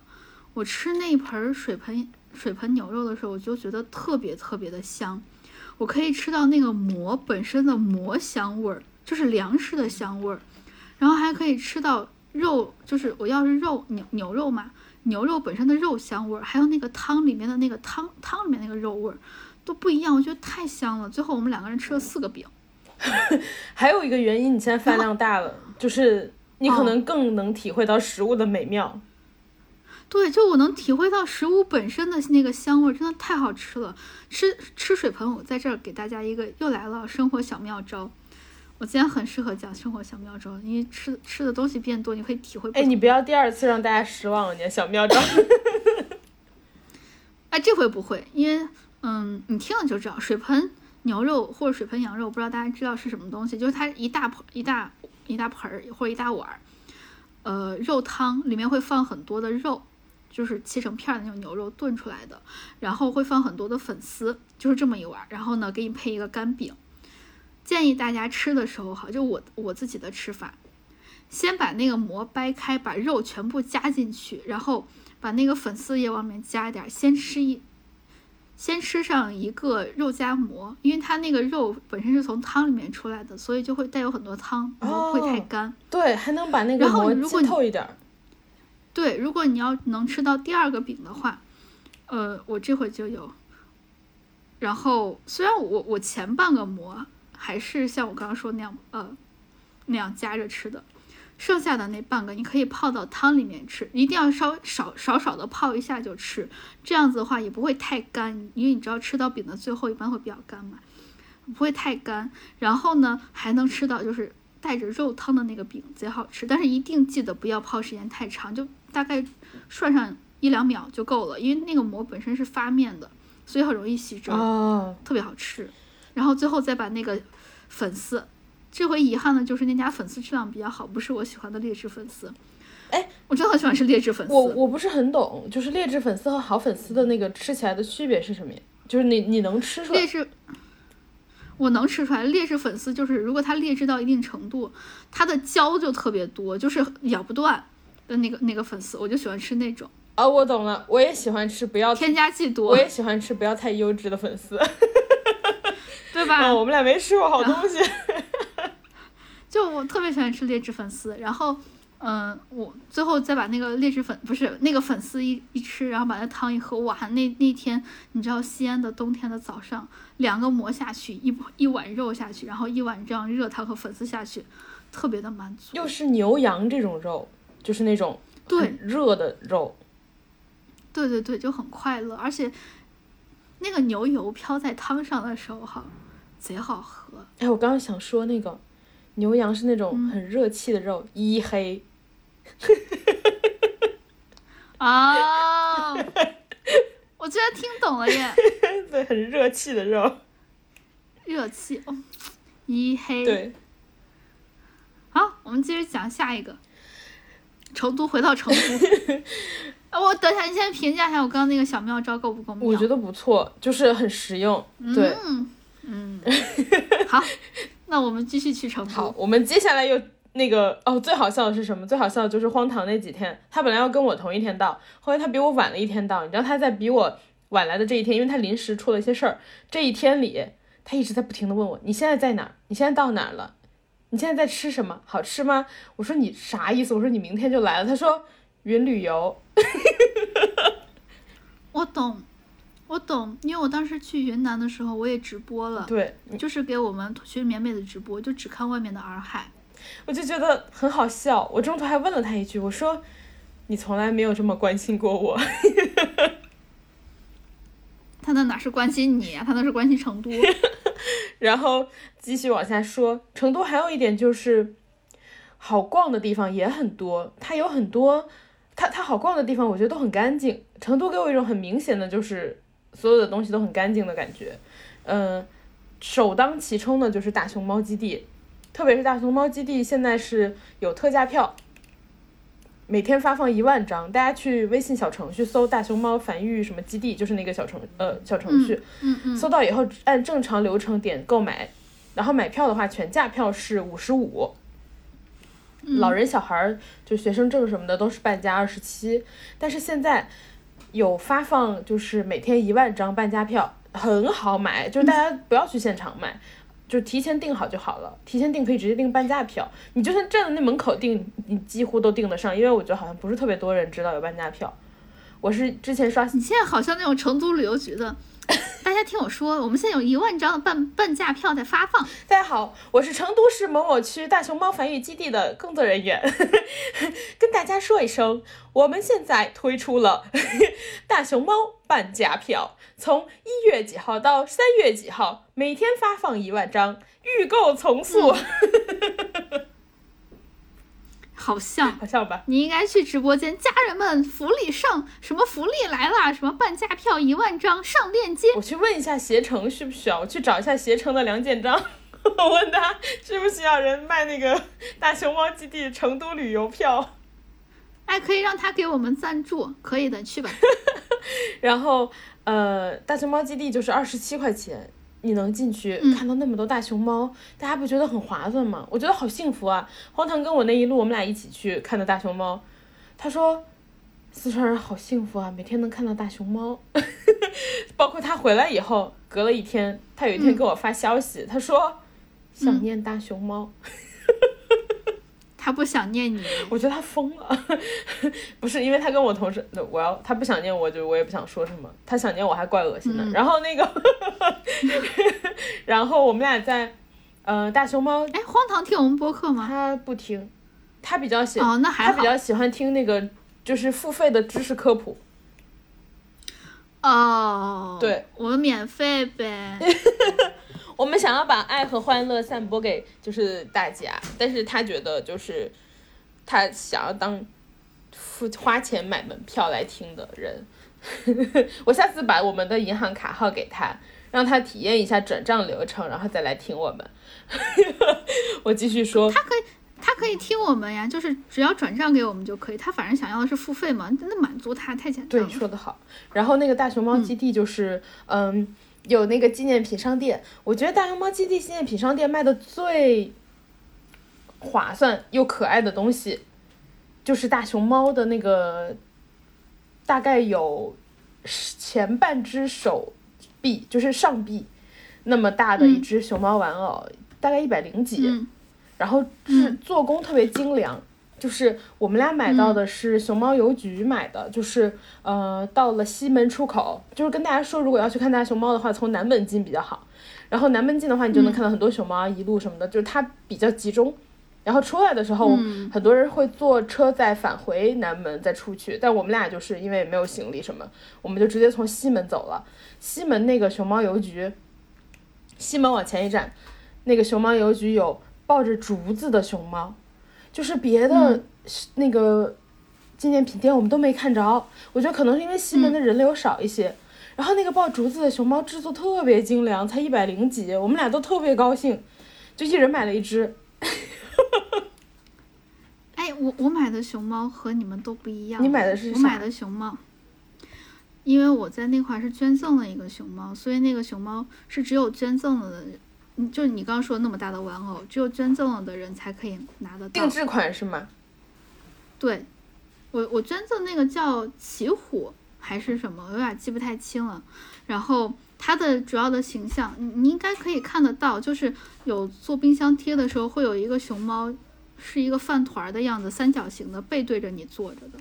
我没看着，而且我去的时候没看到奇虎，我是不是那个？因为过了两年了嘛。奇虎是不是？我没有没有没有看着，是不是奇虎那个？去别的地方，你知道，就是奇虎长大了，去别的地方上学了，奇虎去承担一些社交任务了，可能别国出使之类的。我去的时候没有看着。他是我我不等一下，我不确认人家真的叫这个名字。那你是不是有点过分？我们奇虎奇虎的。那你是不是？我就捐赠了一，我就捐赠了一次。所以，我我最后我拿到那个熊，那个熊猫的玩偶，其实算是免费吧，因为我是二百块钱给的熊猫，就是给的奇虎。假设它真的叫奇虎，然后我就要了一个奇虎的那个定制款。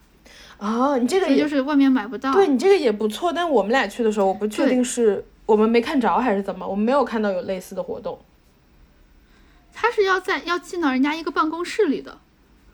我们好像走错了，然后走到人家那个捐款的里面了，然后人家说你要是捐了的话，这个拿会拿一个熊猫玩偶，外面都是买不到的哦，这种造型，我们就立马捐了，因为它真的很可爱。我们俩没有看着，根本就没有注意到嗯，对，因为我们是走迷路找，可能是一些隐藏那个，就是像对抽盲盒有彩比较，小的角，对。它那种比较小的角落里面，对，大家可以去探访一下。但你说到这个，我想起一个特别好笑的东西，就是大熊猫基地，呃，有很多那种告示牌嘛。我跟嗯荒唐发现有一个告示牌特别好笑，上面写了就是大家不要在就是类似于特殊节日，然后熊猫生日之类的时候给熊猫拉横幅，就是什么牌匾横幅，就让大家不要干这种事儿。对，哎，我我其实我以前特别喜欢，就是熊猫直播还在的时候，我以前特别喜欢看熊猫直播的直播熊猫。现在好像有的平台也可以看直播熊猫，大家可以去搜一下，好像还是有熊猫直播看。哦，我好喜欢看那个，我看那个之后会看出来一种很平静的感觉，就整个内心都宁静了。我们当时去那个呃熊猫，我不我不太确定是哪一个啊，就是一堆的人围在那块儿看他一个熊猫坐在那儿吃竹子，所有人都好快乐，对着他拍。我手机里面有可能几十分钟的视频，都是它在都是它在吃吃竹子，或不同的熊猫在吃竹子，它就咔咔咔咔咔吃，就觉得。好快乐，或者好平静。就我们看它看的很快乐，然后它吃的很平静。普通的一餐被一些无知的两脚兽在看。对，我们也看那个看看熊猫吃东西特别有意思。然后？最好笑的就是，嗯、我们没有看到网红，就是比如说花花呀什么的，我们都没看着。呃，我也不确定花花现在人在哪里，呃，猫在熊熊猫在哪里。我们在那看的时候，有那个小朋友嘛，就我跟荒唐在那特别认真的研究熊猫在那吃竹子，后面有个小朋友喊花花，然后 旁边有人说它不是花花。哎，我我刚就想说这个，就我感觉就是好多熊猫的亲妈粉，嗯，他对熊猫每一个熊猫叫啥他都知道。对，在我看来，他都长得差不多，就人家咋就是，然后我就看有一个有一个人自我介绍，就说啊，我怎么怎么怎么，我什么哪一个什么哪一个熊猫的亲妈粉，然后又是哪一个熊猫的什么姐姐粉，他们好这样子。厉害。对，然后其他好多人就问他，就说你是怎么区分出来？他说刚开始入这个坑的时候也分不出来，除非一些特别有特征的那种可以分出来。就因为我记得很清楚，有一个熊猫，我记不它名字啊，它的耳朵是炸毛的，就这种，对，整个耳朵是炸开的，所以这这个熊猫，这种熊猫就会比较好区分嘛。但是我们普通人看那些都一样，他说他刚开始也是这样子的，但是看多了就发现每个熊猫都长得不一样，就跟每个人长得不一样是一样的。嗯，很有道理。可能我们我们还不够那么入坑，只是觉得它可爱，对人家可是实实在在的，就是当妈对，亲妈粉。我们还但是，但是给给熊猫当亲妈粉，或者说当姐姐粉，不用担心熊猫塌房，也挺好的。我们我们去的时候 继续，继续。我们去的时候看到有一些小熊猫，然后是没有名牌的。呃，我们俩就在那聊，就说是不是因为还太小，还没有给它们起上名字呢？然后饲养员，我们在看几个，大概有三四只小熊猫被放在一个区的时候，饲养员特别搞笑。那一区呢，因为是在入口处，所以很多人围在那儿看。然后饲养员呢，很有经验，就是有一个那种有点像拍照的那个位置，就是有几个框放在那儿。饲养员就过去一只一只把散落在各地的熊猫都把它一只一只抱在了筐里，就是等于摆的很齐，就都摆在了一起。然后饲养员还在那调整，啊他把熊猫的脸对着我们，然后大家就是拍照，然后就大家就夸夸夸拍照。嗯，对，，然后就是他很懂，他好像那种抓娃娃机的摆摆娃娃的人哎，员。就是你不觉得小时候我们就特别羡慕这种工作，就觉得潜力好大。对，而且他们摆的很有技巧，就是每一个都是一个压一个，一个压一个的。哦，对然后，但是这个就不用啊，你只要把那个熊猫摆的脸冲别人就好。，对，然后他把那几只都摆好了之后，他就走了嘛。他走了之后，有一只小熊猫就试图越狱，它从筐里爬出来，然后还爬的特别，就是你能看出来它特别软，它不太会用力，嗯它就爬的整个就是上肢伸出筐，然后接触到地面。往前爬的时候，它的下肢就是被它的上肢拖出来的，然后出框的时候就整个唰瘫在地上，嗯，然后它再继续往前爬，往前爬，然后就想要爬上一个小楼梯，它爬的时候下肢也不会用力，它就上肢用力，然后下肢就是就是整个软软软软的，被拖着是吗？拖着特别好笑。嗯，我当时去的时候没有看到就刚出生的熊猫，或者就是你像像你刚刚说还是软的熊猫，我看的都是大的啊。我在那块吃饭和造青团，你 造青团。哎，你说到这，哎，好专业的词。你说到这个，嗯嗯，我跟荒唐在快到到出口的时候，看到有一只熊猫，那个运气特别好，因为一开始我们其实，在入口处都离熊猫很远，到我们快到出口的时候，其实人流也渐渐减少了。我们在一个离那个围栏离里头特别近的一个地方，我们就在那儿看，突然有一只熊猫就走到我们面前来了，就离我们只有几米。然后走到我们面前来，就背对着我们开始吃竹子，然后吃吃吃，吃了一会儿呢，它就在旁边站着不动，就停在那儿。然后荒唐就说：“它该不会是在尿尿吧？”然后我们就开始，然后旁边就比较安静嘛。突然我们就听到了清晰的水声，啊，就很好笑。所以熊猫尿尿是站着的，看不清。它被树叶挡住了，但是就是它的，但是哇，它还懂隐私。对，但是我可以确定的就是它不能一心二用，就是它就站在那站定，就是它在那定住了，然后就很安静，然后你就听到哗哗的水声。啊，好可爱呀！为什么就是连熊猫尿尿你都会觉得这么真的？然后我们就觉得很快乐，就在那。所以就就回到我们刚开始说的，为什么成都？会和安逸挂上等号，我觉得很大一个原因是因为有熊猫在。当你不开心的时候，你就去熊猫繁育基地，看到去看一看那熊猫们，你啥都不用干，你就站在那块儿看它嚼竹子就够了。对，而且，呃，四川的熊猫繁育基地，我买票的时候发现好像有两个地方，一个在成都，一个好像是在绵阳吧。成都的那个离市中心特别近，就是你打车过去十公里以内，就是。对对对对对，所以就是不是一个你想象中很难去到的景区那种，就是对可以很日常，周末全家人一起去，对吧？嗯，对，因为我我当时想的可能。去那块的都是我们这种外地人去嘛，但是我去了之后才发现，好多人就是本地人。对，然后说的都都是那个四川话，也有可能是就是呃不是成都本地的，但是我听他们，我也听不出来那个四川话的区别，我就听他们说话。全都是本地人的那种口音，我就觉得哇，生活在这块好幸福，你就可以看熊猫吃竹子，对你只要看着它在那儿吃，就会觉得很平静，对，真的很快乐。然后还有就是我们有观察到，嗯，每一个小基地的旁边不是都有块牌子嘛，就写这只熊猫叫什么呀，它有什么特征，很好笑。我看到那个有一个印象特别深的就是，对对对，说那个熊猫很爱吃，然后嗯，那个说它经常会为了食物冲刺。还打了引号冲刺，好可爱。对，然后还有说到这只熊猫什么什么的，然后不挑食，就是很好笑。它的那个名字下面还会有一句话介绍。对，你会觉得他就是这些饲养员有在认真的照顾他，不然没有办法写出来他性格特对，而且就是写的很俏皮。然后我们俩还聊呢，就说他们写的时候是不是也很开心，就是能够用一些自己对他们的了解，然后讲出一些俏皮的形容。哎，我我我其实之前还看过，呃，如果你想应征大熊猫繁育基地里面的那种正式工作人员，你有什么要求？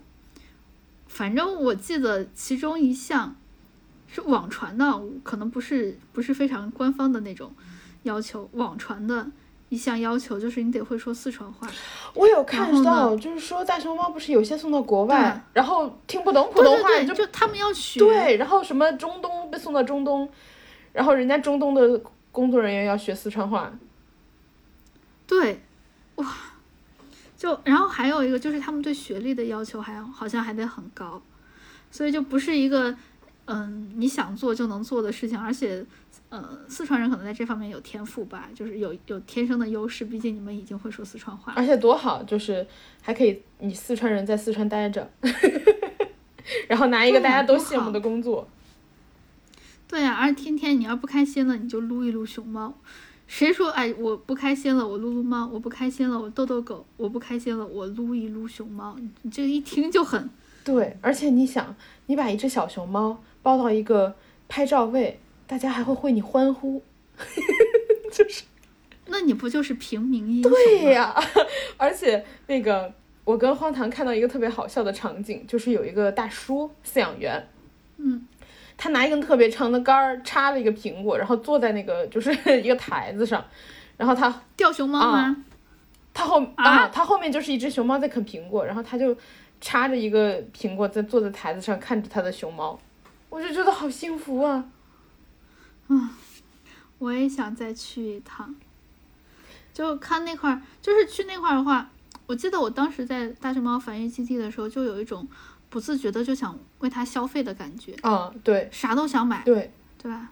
然后除了，当然我们的重头戏就是大熊猫。除了 大熊猫之外，四川还有很多很好逛的博物馆，比如说金沙遗址博物馆啊，啊，还有比如说杜甫草堂啊、武侯祠啊之类的，其实都很多可、就是经典的那个博物馆之类的可以逛。然后金沙遗址博物馆我觉得很有意思，它那个呃里面有一个那个神鸟。就是它那个图腾，一个圆形的。我在我因为是先去的金沙遗址博物馆，后来我在四川很就成都很多地方走的时候，发现有很多都用了这个图腾，就是那个圆形的鸟的图腾。你知道，呃，以前的古人，他们宠鸟是在宠什么吗？能飞，我看的介绍是这样说的，就是古人认为鸟就是太阳日出日落，对吧？就是鸟把太阳带来的，鸟拖着它来的，然后拖着它走的，所以古人崇鸟、哦。就是崇尚这些自然的规律。崇鸟其实是崇日，他们崇尚的是太阳，啊，但是他们觉得是鸟把太阳带来的。哦。对，哦，所以就是我懂了，一个是崇崇，其实就是崇拜太阳本身，但是要还要崇拜太阳的信使，对对对，有一点这个，我觉得你形容的特别准确。哦对，脑雾，现在都是在雾里看花的。所以金沙遗址博物馆最最经典的部分，我我觉得好像就已经给大家传达出来了。然后杜甫草堂和武侯祠的话，都是逛一逛就 OK 吧。但是杜甫草堂和我想的很不一样，就杜甫草堂里头其实可以逛个几个小时，两两个小时什么是可以逛到的。但是杜甫草堂的那个草屋本身嗯嗯就是个两室一厅啊，不然呢？我现在住的还不到两室一厅啊，就是一分钟可以转出来，但那个那个地方里头你能够哦逛两个小时，就它整个划的那块地啊特别大。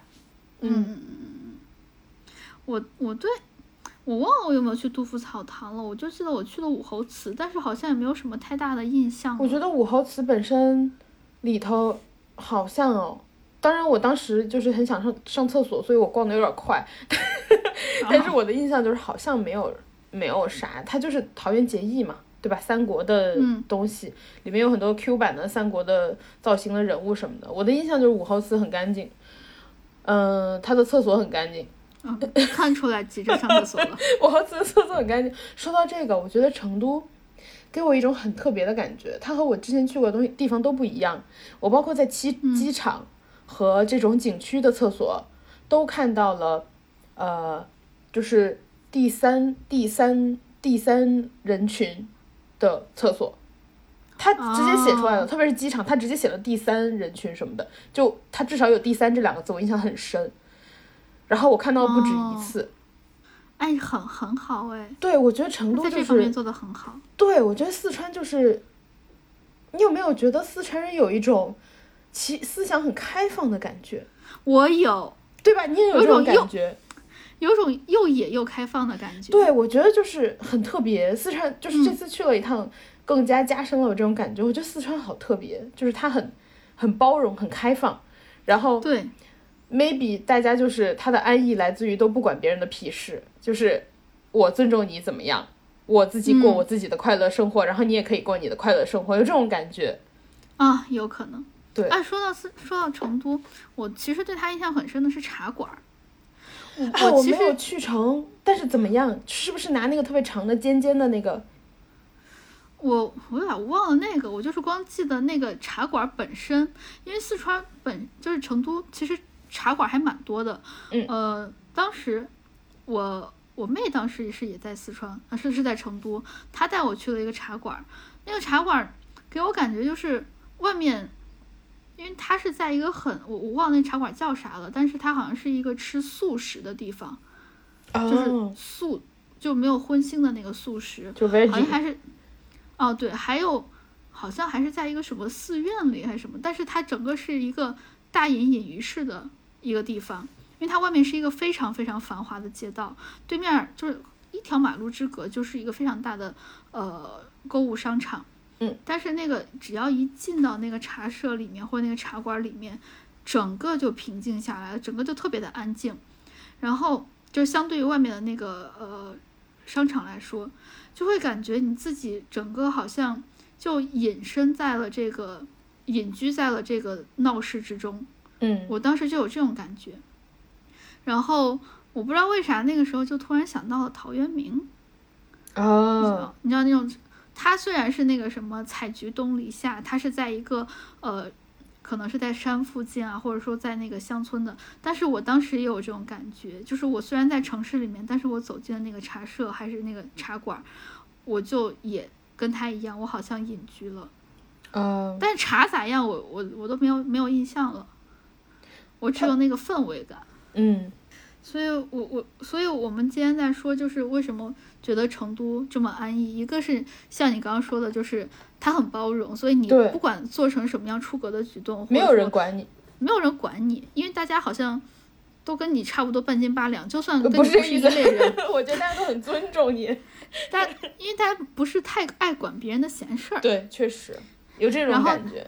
对，再下来就是有这么多大大小小的茶社，让你实在觉得这个地方太闹的话，你可以闹中取静。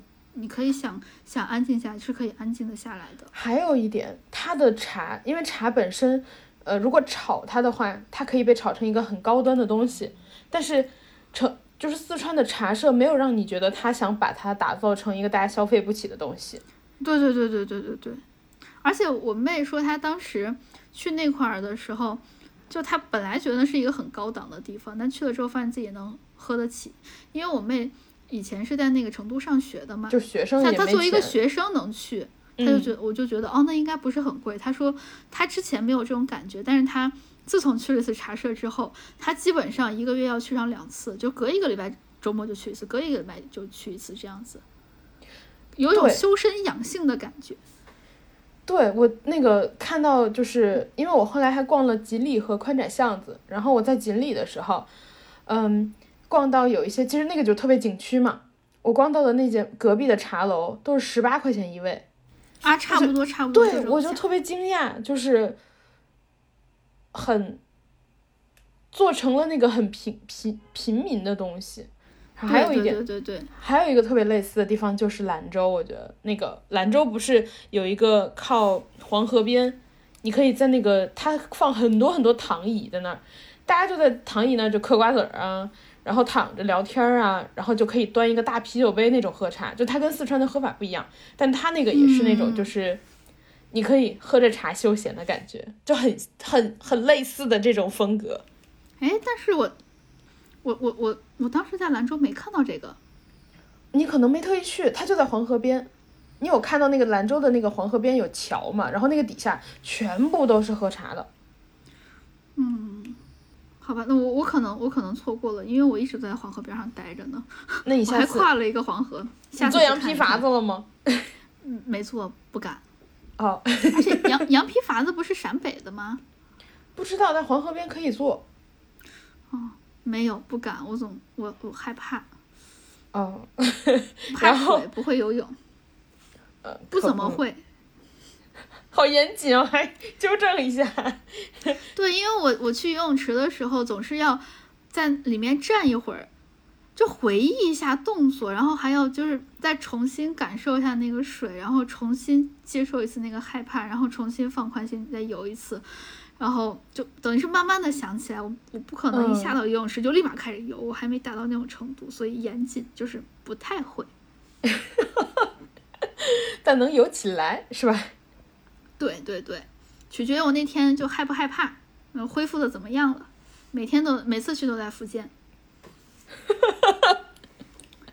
然后说到刚刚这些景点，成都有一条特别好的线，我是在呃景区门口无意发现的。它有一条叫锦城观光线，然后它走所有的景点，然后就是你在每一个景点的门口，它就是它都给你那个去成都必打卡的东西，它会告诉你每一站。这一站杜甫草堂，下一站锦里，下一站宽窄巷子，就是它只走那个必走景点，就那条对那条锦城观光线，就是怪不得它叫观光线。对，它就是一个专门的观光的巴士，然后它和普通巴士长得也不一样，它就是长成那种复古复古巴士车的样子。然后它的西安以前也有这种，就还是还是双层巴士，然后上面是有一个顶棚，但是四周整个是镂镂空的，就是没有窗户的那种。哦，哎，这个不错，嗯。那下雨贼冷，锦锦城观光线就一层还封了顶，就大家不用担心。然后 它的车票你可以直接扫那个成都的公交码，就两块钱啊。哎，那还挺便宜的，西安那个以前可贵了，对不对？然后嗯嗯，然后那个我唯一的遗憾就是刚刚提就是提提到茶的部分，我本来想去人民公园，然后它有一个鹤鸣茶社嘛，就好多人坐那喝茶，其实我特别想去，但我早上起不来。然后晚上又没空，所以就没去成。我希望下一次我会再去。成都值得的，就它值得去很多次。对，下次只安排人民公园和大熊猫加豆花面。啊，豆花面看来是真好吃。豆花面真的很好吃。不要那个，可能就是有一些外公的回忆在里面。就外公说：“啊，小辣呀，你要多去。”这都是我年轻时游历中国吃到的好东西。我外公听起来好像那个，就是古代诗人啊，就是那个，所以他才游历中国呀。对我，我外公其实是徐霞客。朋友们，我姓徐，我名叫徐辣。好好无聊哦，你继续往下说。那个，那个，嗯，刚刚说到第三个点，就是成都有一些城市特色和氛围嘛。这个其实大概说一说，大家就都知道，就是你在成都的很多地方都能看到大熊猫元素，然后很多地方对很多地方就是有熊猫屁股啊、熊猫头啊什么的，就是你到每一个地方，对，你到每一个地方你就觉得哦，浑然天成，就是整个成都感觉就是城市，对，就是整个成都你就觉得城市是一体的，然后到处都有熊猫。还有一点的话，就是我觉得成都人真的很快乐。我在嗯成都那几天几乎都是打的车，嗯。叫的滴滴，差不多有三四个司机都跟我从头聊到尾，但是跟那种北方司机的健谈有点不一样。北方司机健谈就是拉着你聊天的感觉，成都司机就是我很想跟你聊天的感觉。然后，嗯，他跟，对，然后跟我聊天的时候就是很有意思。有一个送我去宽窄巷子的司机，他说，嗯，他就跟我聊天，他说，嗯。你是游客呀？我说啊，他说，哎呀，成都真的不错，你过三年来又会不一样。我说为什么呢？他说成都现在路挖的破破烂烂的，修地铁，过三年来地铁都修好了，你到时候去哪都方便。然后他说成都真的很舒服。然后他说我以前啊年轻的时候在上海住了二十多年，然后后来我还是回成都了。然后他就呃说说说说说，反正跟我一直说，他说成都特别好。然后他问我你从哪儿来？我说我这次从北京来。他说你来了就不想回去了？我说 我有一点点这种感觉。然后对，然后。他说，就最好笑的是，他到我快下车的时候，他说：“哎呀，我接完你这一单，下一单我就直接回家了。就是当时其实不是特别晚，我当时九点多。然后他说下一单就直接回家了。我说哦，是吗？他说嗯，我下午没工作，其实我下午去打了一下午麻将。啊，哦，对对对对对，对，对，我就觉得你好快乐。然后我还跟他搭话，我说啊，那你赢钱了吗？他犹豫了一下，他说。不输就是赢，我说对对对，听听懂了就 祝他好运吧。对，我就觉得很很很快乐。然后成都特就或者或者四川人都是给你的感觉就是自豪感特别强，他们特别爱，而且很乐观。对，就哎，我突然想到，你知道如果去西安打车的话，司机会跟你说什么吗？说啥啊？你要是我我得用陕西话说，你是游客。然后你是游客对吧？然后你就说对，他也会跟你说一样的话，就是现在路到处都都在挖地铁，然后过上三年来之后，可能还在挖，因为底下挖出来好多东西。对，我们会这样子说，可能还在挖。三十年以后地铁就建好了。三十年之后我们再相见。但是呢，如果你要打打打车去大雁塔的话，他肯定会跟你说一句经典台词：“万松大雁塔有啥好看的？”对。就是这个，我能从大雁塔有啥好看的？对，就就会这样子说，所以还还是挺不一样的。我感觉西安的出租汽车还就是出租车司机还都蛮喜欢吐槽的，就啊三就是不不像成都啊，就是啊你三年后来就都不一样，都挖好了，先啊三年后来还在这块修着呢，底下都是文物，挖不完，都 都保护起来了，不知道挖到猴年马月去了。有一种奇异的幽默感，一种奇特的幽默。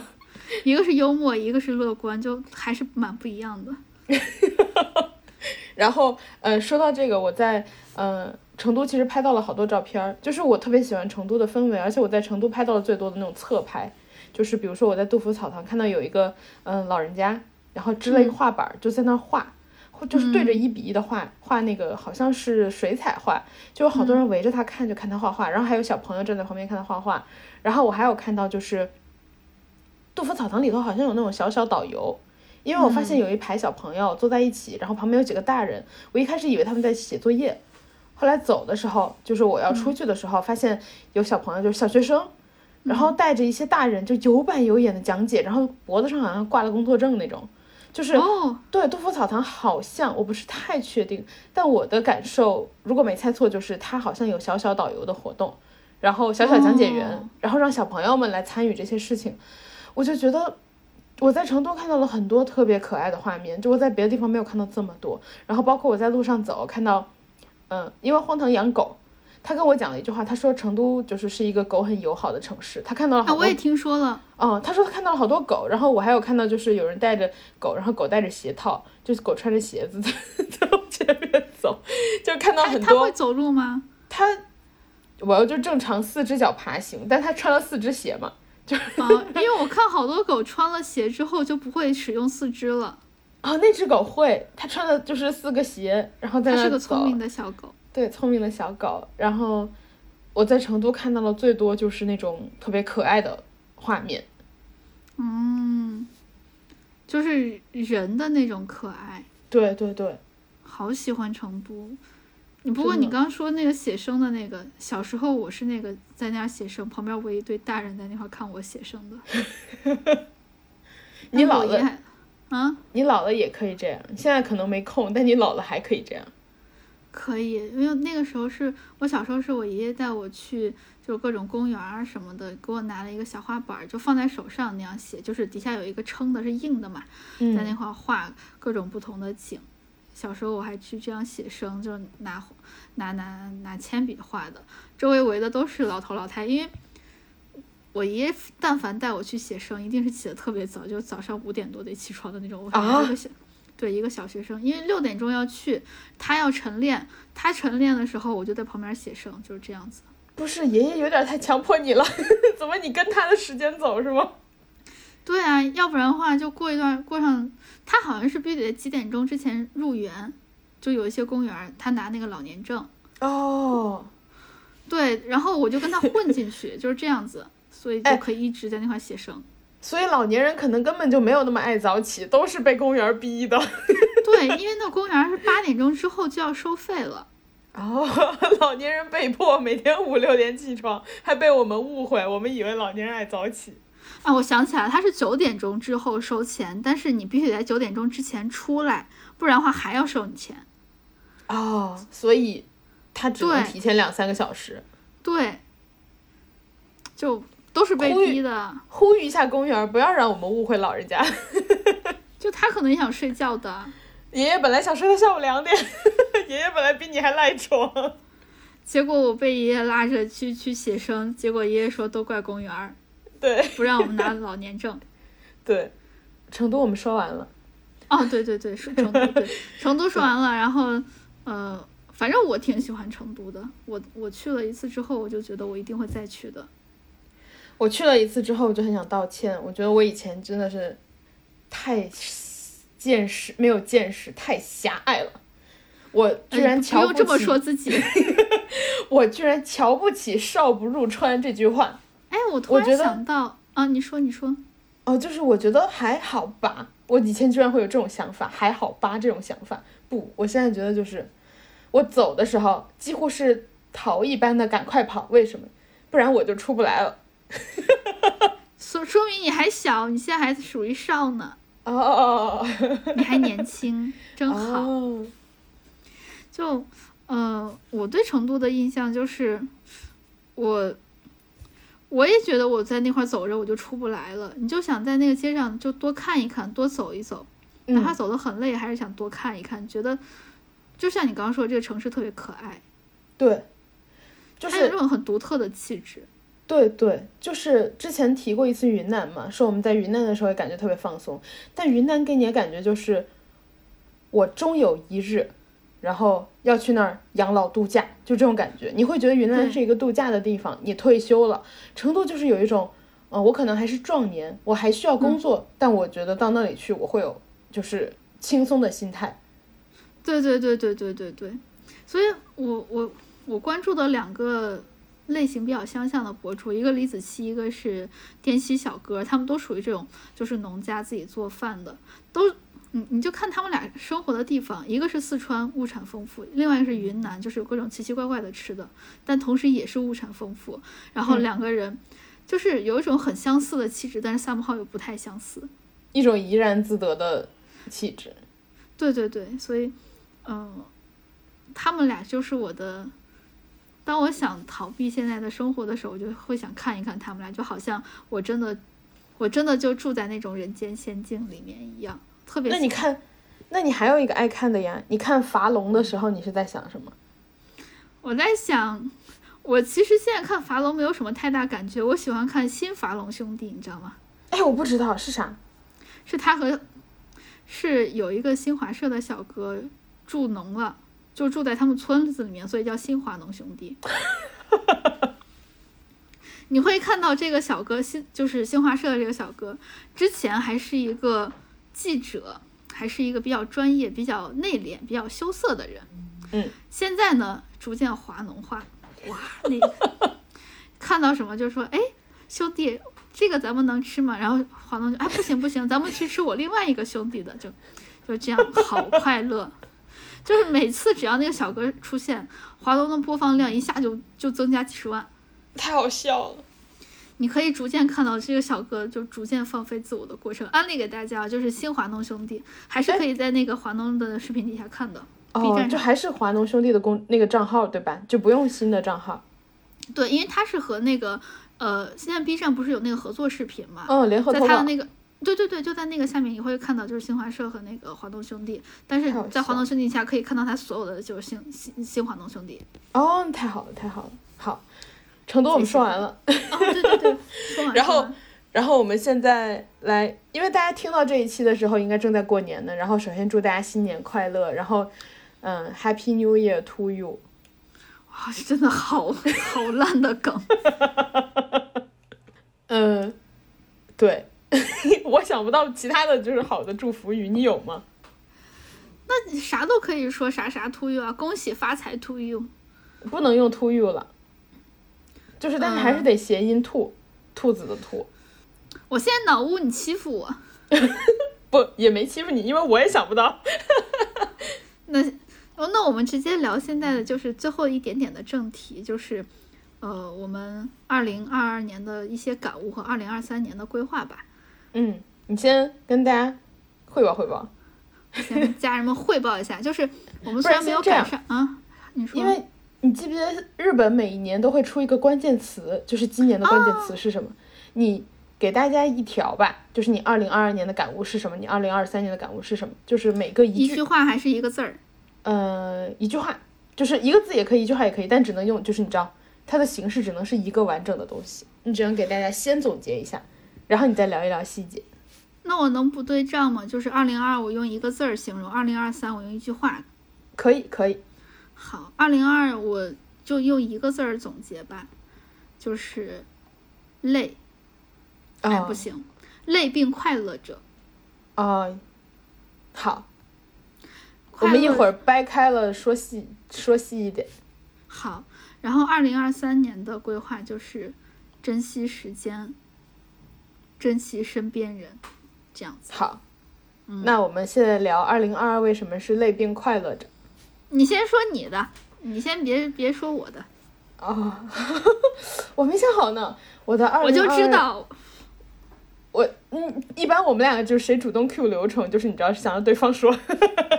那我先说我的，对你先说。就为啥是累并快乐着？累就是因为过去的这一年，呃，相信我们比较老的听众应该也能，不是不是年龄上老，就是听我们的时间长的听众们应该也能听出来，我们两个在最这一年相比较上一年，就是二零二二年相比较二零二一年还有二零二二年、二零二零年的时候，有明显的疲惫的感觉。嗯，然后我我们其实，在开录之前也说到这件事情了，然后。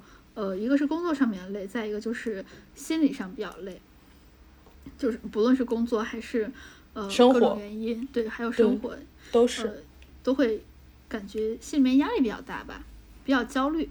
然后快乐的是我成功的在九月份的一小段的喘息的时间里面成功的结婚了，就办婚礼了，这个是我觉得很不容易。恭喜你，恭喜恭喜恭喜你呀！恭喜恭喜恭喜你，多在了呀！每每个大街小巷，每个人的嘴里，见面第一句话，恭喜你结婚啦！哎，我就在等你最后这一句呢。你你有猜到我会改是吧？对，就是呃，能能能找到一个比较平静的时间。办婚礼还是挺不容易的，然后找到了还比较幸运。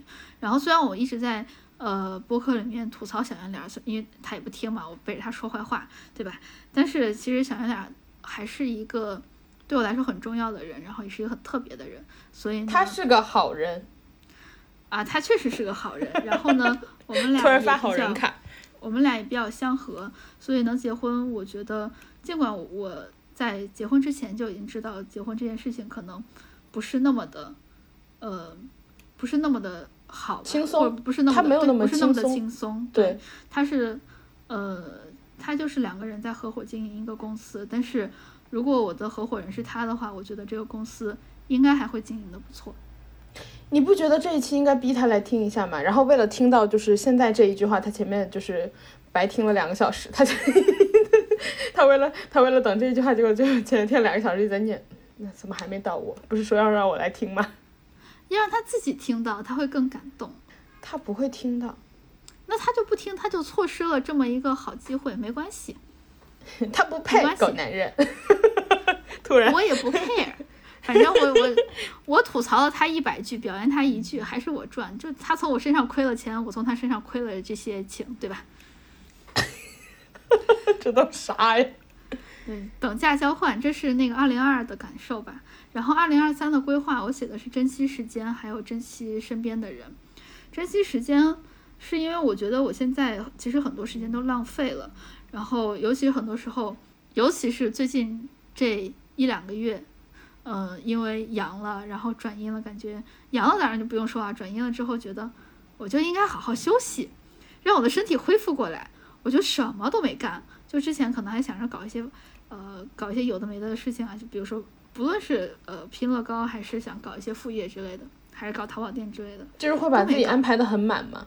对，都没干，我就躺在床上刷手机，所以呢，就感觉有点浪费时间。再加上之前其实也是，所以呢，新的一年不算新的一年，二零二三年就想让我自己更珍惜时间一点吧，然后珍惜身边的人，所以我想，呃，主要是还是想多回家看一看我家人。就是这样，这就是我二零二三的规划。当你，我二零二三的规划就是哦，我是不是得先说我二零二二年的感悟？没关系，都一样。我我二零二二年的感悟就是，嗯，我和荒唐大概聊过一次，然后我们两个都觉得也。也就我们俩不是为了抱着要聊二零二二年的总结的意思来聊的，但是他讲的一句话，我觉得特别有道理，就是他说很多事情都是，他说没有什么事情是非必要的，就是有的东西只要你的感受是必要，它就必要。比如说，哎，我好像也跟你说过类似的话。我觉得可能二零二二年让大家都就是有一些更加的注重自己的状态的感悟吧。对对对对对，对，比如说。你心情不好，然后因为很多事情大家在做的时候是以利益驱动的，或者说，嗯，我们习惯了，就是人生都要一直的向上，然后都要一直的往前赶，一直在赶路。但是有时候其实你休息一下是挺好的，但是休息的同时，我觉得就是只要你做好了准备，你做好了休息之前，你规划好了，你做好一个准备，你给自己一段时间休息。然后我二零二二年的嗯身心健康不是非常的好，就是心理状态不是非常的好，然后嗯很很不快乐吧。然后我看了半年多的嗯心理咨询，然后到年底的时候去看了，就是就是去看了真正的医生。呃，就是为了确定我现在的状态，呃，我觉得一个是一个好事儿，就是我知道要寻求帮助，就是大家如果觉得自己的状态不好，因为因为这个东西可能是长期的，如果它很短期，你感觉哪里不对劲，你会想到去看医生，但如果长期，你可能觉得你自己能调过来，但是我觉得最好的一点就是说，我的朋友都逼我去看医生，就是说你去看一下嘛，让让让医生看一看你现在什么情况，就是。嗯，他帮你确认了你没事儿也是个好事儿，所以我对，所以我就去看了。然后，呃，我觉得这个是最好的事情，就是你能够，嗯，请求一些专业的帮助来判断你自己目前的状态，这样你能更好的调整。然后，其实，呃，在你怀疑自己状态的时候，很多情况下其实你就不是很好了，因为你开心的时候，自己太了解自己了。对，因为你开心的时候，你是不会怀疑我现在开心吗？但你不是很开心的时候，你就会在想，我现在是不开心吗？所以其实，在你开始怀疑的时候，你可能就不是很好了。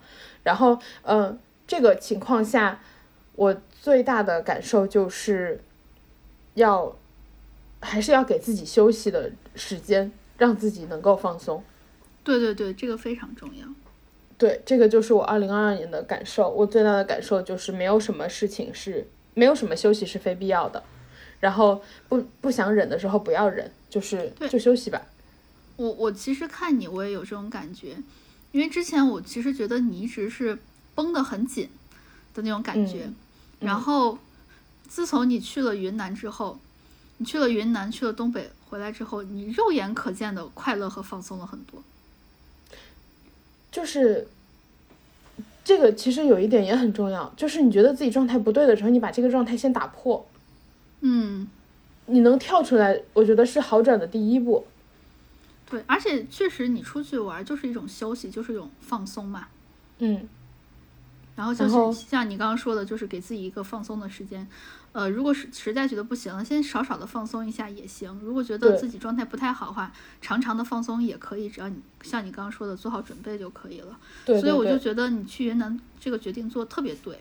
嗯。因为回来之后，我感觉你快乐特别多。我当时觉得自己已经快不行了，就是我觉得我马上，因为很多人就说，呃，你有一根弦在那绷着嘛，我当时觉得我马上就要崩断了，所以我就是，我也有这种感觉，对我觉得我快要不行的那个周末就赶快就走了。还有就是刚刚提到的两点，第一个就是如果你状态不好，就先把这个状态打破，先做一些你会开心喜欢的事儿。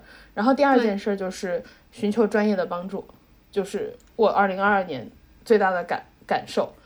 然后我觉得是好事，是好事，对，因为很多人就是会经历这样的一段一个阶段，对吧？然后第二个的话是我的二零二三年，二零二三年的话，嗯，啊，我二零二二年其实还有一个感受，但是跟这个就是不太有关，就是我二零二二年觉得，如果你喜欢什么样的品质，喜欢什么样的人，你就应该让自己成为那样的人。就是比如说，我如果喜欢这个人很乐观，嗯，很多情况下就是我觉得你会想要去靠近他，然后让自己能够被他带的乐观起来，或者是带的开心起来，带的出去玩儿。但是我现在觉得就是，其实你应该主动自发的让自己也成为一个这样的人。如果你喜欢这种品质，嗯，这样你的嗯这个很棒的部分就不会掌握在别人的手上。就是如果他有一天，比如说你跟他约好了，今天我们去公园玩，然后他临时有事儿，然后今天你被毁了，就是你的一天就不快乐了，你就觉得我还是好想去，但是我自己是不会去公园的，那我就不去了吧。然后你这一天就被毁了，被自己毁了，其实是，嗯嗯嗯。那你如果希望贴近一个什么样品质的人，你就自己成为一个这样的人就好了。这样的话，就是我觉得是最可靠的，就是我的感受。嗯，就自己想办法让自己乐观起来，是吗？就不要想。自己想办法让自己成为自己喜欢的人，嗯嗯嗯，就你刚举的例子来说，对。然后二零二三年我的嗯，我没有给自己列什么太多的目标。我觉得今年我想做的事情就是学会处理和食物的关系，和和自己身体的，就是更好的认识自己的身体。我没有定什么太多的目标。呃，处理好和食物的关系，就是因为我觉得以前，因为我经常自己，因为我自己住，我经常是一直吃外卖的。嗯，其实有时候外卖没有那么好吃，但是因为你一个是图省事儿，你习惯了，你可能就重复再下一单，然后或者说你也不知道什么好吃什么不好吃，但你今天这顿吃的不好了，你就过去了，然后下一顿那我再好好规划吧。就是很多时候我觉得我们吃了很多垃圾，啊，对，对，然后我二零二三年，我最近其实在想这个事情，为什么小时候妈妈总说你不要出去吃饭，让你在家吃饭，然后很多时候就是说你吃健康一点，你不要乱吃东西。我现在有点长大了，慢慢的觉得就是，嗯，其实是要学会处理自己和食物的关系，你每天精准的知道自己吃了什么，嗯，因为它会直接影响你的身体状态。嗯嗯，确实，对，所以，呃，我二零二三年只想做两件事情，一个就是尽量多一点运动，然后其实很多人会给自己定具体目标，就是定一个具体目标，能够更好的规范自己嘛。我不希望这件事情成为我的太大的心理压力，所以我希望的就是，那我能动多少动多少，我有一个心态去做这件事情就可以了，我觉得就进步了。然后另外一个的话就是，我希望能好好的每天好好的考虑我吃了什么，因为以前我觉得花了太多时间在我以为重要的事情上，比如工作，然后、对吧？你以为这些都是理所当然的，你觉得是更重要的事情，但其实好好的关注你自己每天一日三餐这些事情，其实对你个人来说更重要。是是是，确实，因为我看你写了，就我们俩写规划的时候，我写了九条，你写了两条，对，我就是你刚刚说的那种会把它写的特别特别特别具体的，然后我觉得你就是你就是那种就是不想给自己太多压力的那种。我是觉得如果我不规划的话，我就啥都不干了。因为我们俩现在状态不一样，就是你希望自己做好很多事情，因为你觉得你最最近两个月就是有点过于休闲，所以你、你的可能做规划好具体的事情是能够完成的时候有成就感嘛。对然后对对对，然后我现在不太适合逼迫自己，对，不然现在确实是你现在放松比较重要。对，所以我只想就是你有一点点进步就好，那我把我的规划说一遍。可以让家人们监督你啊，就是你知道大家冲他评论区，大家对我好一点，谢谢。大家每天问今天你做了吗？今天你干那个什么了吗？你哪些还没完成度多少了？你完成度多少了？按 百分比算一下吧。已今年已经六月了，过去了一半的时间，你做的怎么样了？我先给家人们念一遍。第一个就是我一定要换工作，然后呢想去外企，呃，想去外企的原因也是因为，呃，希望可以不要再加班了，呃，有更多的时间做我以下要说的另外八件事儿。或者说不要太夸张的加班了。对，然后第二个就是，呃，刚说了，二零二三年的，二零二三年就是要更珍惜家人，更珍惜身边人，所以我想比之前能够更多的回家去看一下我家人，因为我现在还是在外地嘛。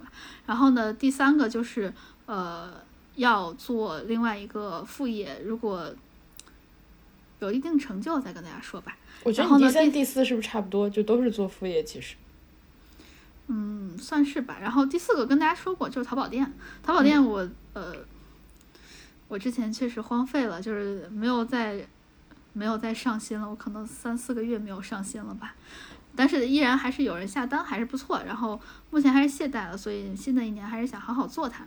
然后第五个就是还是看书，然后打算是看，还是一样跟之前呃看十本书。然后呢，第六个就是我想学一点点的针灸，因为我全家从我外公的爷爷到我外公外婆到我我妈妈，然后然后就是他他的就是我什么舅舅啊这些的，然后到我哥，他们全都会扎针，就是针灸。然后他们专业吗？就是是需要去中医学校学吗？我哥是专业的，就是他可以根据那个肌肉的走向，因为他们要学解剖学的嘛，他是可以哦，他学根据那个对，他学医，他是可以根据肌肉的走向，然后去看那个穴位什么在哪儿，然后以及那个针要扎的深还是浅，是直着戳进去，直着扎进去还是斜着扎进去，不能戳戳进去，对 一下就不专业了。对对对对对，到底要怎么扎进去，然后怎么灸它，就是艾灸的那个灸。所以呢，我我想现在我想学会扎针，然后我现在已经开始了。呃，最近是有给自己扎，然后也给小圆脸扎了一次，还不错。哎，效果你你结婚之前敢扎他吗？你怕你不怕他跑吗？就结婚之后他没法跑了，就给扎他。呃，结婚之前我有给给他拔火罐儿，不是火罐儿，就拔罐儿。小圆脸当时不太程、嗯，你的程度是循序渐进的。对，小圆脸其实之前是不信那个针灸和拔罐儿的，因为我我是比较，我是因为从小接受这些，然后也确实在被扎或者是在被拔罐儿，所以呢，我我自己能感受到效果。然后呢，我就给小圆脸拔罐儿，他本来说不要，他一直把拔罐儿称为东方邪术。然后我给他拔了，因为他有一次是胃不太舒服，我就给他拔了一下，拔完之后他胃就咕噜响，然后就不再胃胀，他就觉得哇东方邪术，所以呢，他现在就很享受拔罐儿的过程。他的评价一样，但是语气不一样了。对，对他现在就觉得这个东西贼好，然后有时候还会主动跟我说：“哎，给我拔个罐儿吧。”然后我现在就想学会扎针，主要扎的还是肠胃，就是从基础的学会就可以了。然后再下一个就是带我爸妈打那个带状疱疹疫苗和骨质疏松针，前本来说的是二零二二年就要打，一直都没有没有打，然后。一个是没有约上，再一个就是没有机会，然后第二个就是要，我是有看很多报道说，就是那种医学的那个呃论证说，当爸妈是到了五十岁还是五十五岁，我记不太清了，是要打那个骨质疏松针的，防止骨质疏松症的。然后呢，我想 你刚 没有纠正自己的时候，我就觉得哪儿不对劲，但说不上来。你说完以后，我就哦，是这里不对劲。对，就反正就是要带他们打这个防止骨质疏松的那个针，嗯、希望他们可以呃身体健康吧。然后最后再下一个，倒数第二个就是带他们要至少旅游一次，呃，国内国外都可以。这个是比较遗憾的一点，就是我二零一九年的时候，我想我就想带他们去泰国，他们说啊不去不去不去。我要就还有什么什么事情我们还还都没有做，所以我在二零一九年的十二月二十七还是二十五号，二十七号，我和小圆脸一起去的泰国。我是在那个二零一九和二零二零年，我是在泰国跨的年。然后回来之后就疫情了嘛，就三年了，对，就也没法出国了。当时就三年没法，所以呢，我就觉得没有带我爸妈去旅游成，我自己觉得还有点遗憾，所以我二零二三年一定要带他们玩一次。他们有喜欢泰国吗？他们我不知道，我觉得他们可能，我我觉得妈可能会喜欢，我爸应该不会喜欢。我觉得你可以问一下他们想去哪儿，因为我之前就是说我想带我妈去泰国，结果她说我不喜欢，然后我说哦，那你喜欢什么样的地方？就是你知道他们有自己的偏嗯好，然后我妈就说我想去日本看一看，就是她可能比较喜欢这种风格。你都尽孝心了，你就不能三五十块钱的外卖再压一压经费？泰国能便宜一点儿，我就想带他们去，因为我妈特别喜欢泰式按摩啊。她以前哦她我妈以前去过泰国，所以她特别喜欢泰式按摩。那你带你妈去云南吧，那个西双版纳的按摩都特别不错，而且好多选，还可以选傣式、泰式都有。我妈也去过云南了，你妈是不是没在云南按过泰按过泰式按摩？说不定。突然开始胡说八道。所以就主要看我爸想去哪儿。我妈算是把中国玩玩遍了，所以 你，你你去问，对。你对你去问一问。然后最后一个就是我希望网球的水平可以达到二点零，没了。哎，你这些其实挺多的，看上去九条，实际上还挺多事儿的。我觉得一个月做一件都还挺忙的。主要是那个呃看十本书，然后淘宝店还有另外一个副业，这三个事儿是持续要进行下去的网球二点零其实也是。啊。网球二点零快快快达到了，所以我写在这儿充个数。哦，哦，对，对充个数，主要是因为最近好久没有打了，所以就可能手又生了，担心又回去了，所以写到这儿。又要复健是吗？跟游泳一样。啊，对，天天复健。就是，哎，你说到这个朋友圈，我有时候觉得特别好笑，就没见过大家健啥，每天都说自己在复健。我想说，你们健了吗？为啥天天都在都是复健呢？网球真的是这个样子，就是步伐也得复健，然后手上动作也得复健。我之前不是说我可以拿到那个三百零五克的拍子吗？那个就是女女女生的稍微就比较重的那种，就女生的上限再加上十克的这种，然后。我现在我可能要恢复我最开始的拍了，就是我真的差这么多，二百八还是二百八十五的，我可能拿不动。我我最开始的那个拍卖了，那个是二百四还是二百四十五，就是很青少年初学拍，那个已经卖了，所以我可能要回归最开始的那个，就是第二把拍了二百八的那个，又要降很多，然后慢慢的、慢慢的再往上打吧。嗯，这就是我二零二三年的规划，特别琐碎。我今年的规划就刚刚说的，我想。尽量多运动，然后多关注我到底吃了什么东西，关注我吃了什么食物。然后还有一个的话，就是我想调低工作在我生活中的比重。嗯，大概就这两件事情。希望我们都可以成功。二零二三年的规划。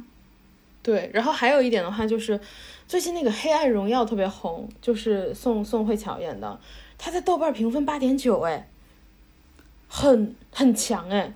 然后讲的是啥？他大概讲的就是有一个女生，然后她本来想要成为就是一个，她有很远大的理想，就是类似于我想要成为医生，想要成为律师这样子，有很远大的理想。然后念书的时候被同学霸凌，结果后来就中途辍学了。呃，后来呢，她的同学就是过得还不错，很顺利，然后嫁了一个富豪，有个小孩儿，那个小孩儿大概是个十岁左右还是什么，我不太记得了，就是年纪不是很大。然后后来宋慧乔成为那个小孩的老师，然后回来复仇了。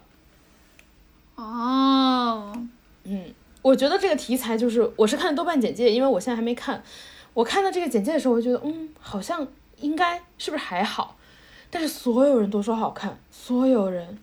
那我也说一个我想看的电视剧吧。嗯，你看啥？去有风的地方。呃，刘亦菲跟李现的那个。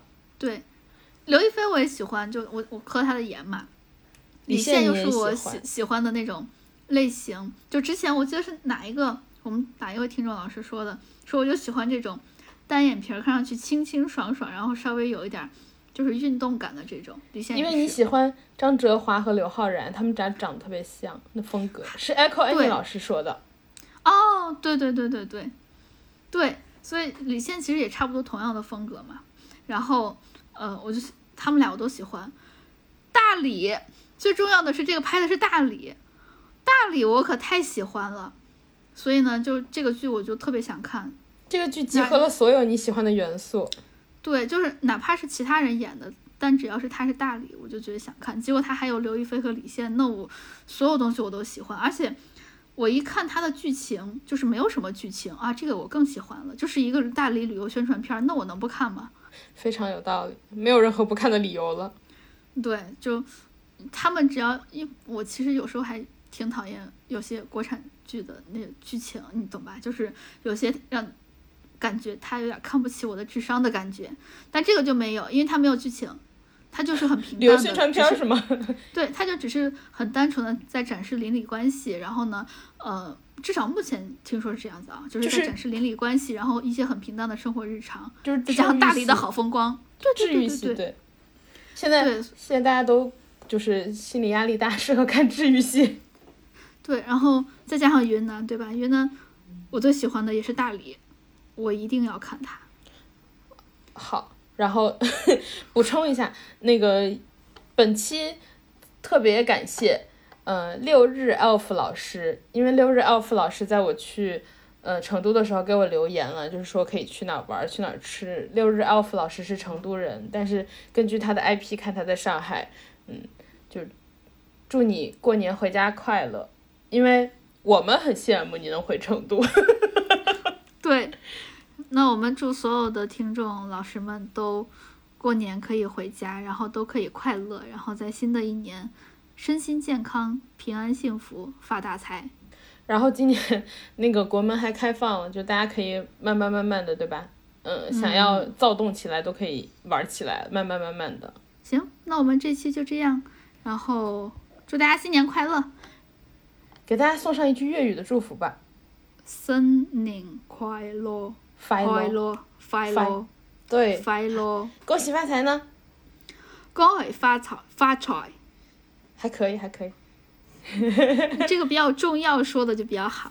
哦，好，祝大家新年快乐，然后兔年，嗯，快快乐吧，Happy New Year to you。再讲一遍。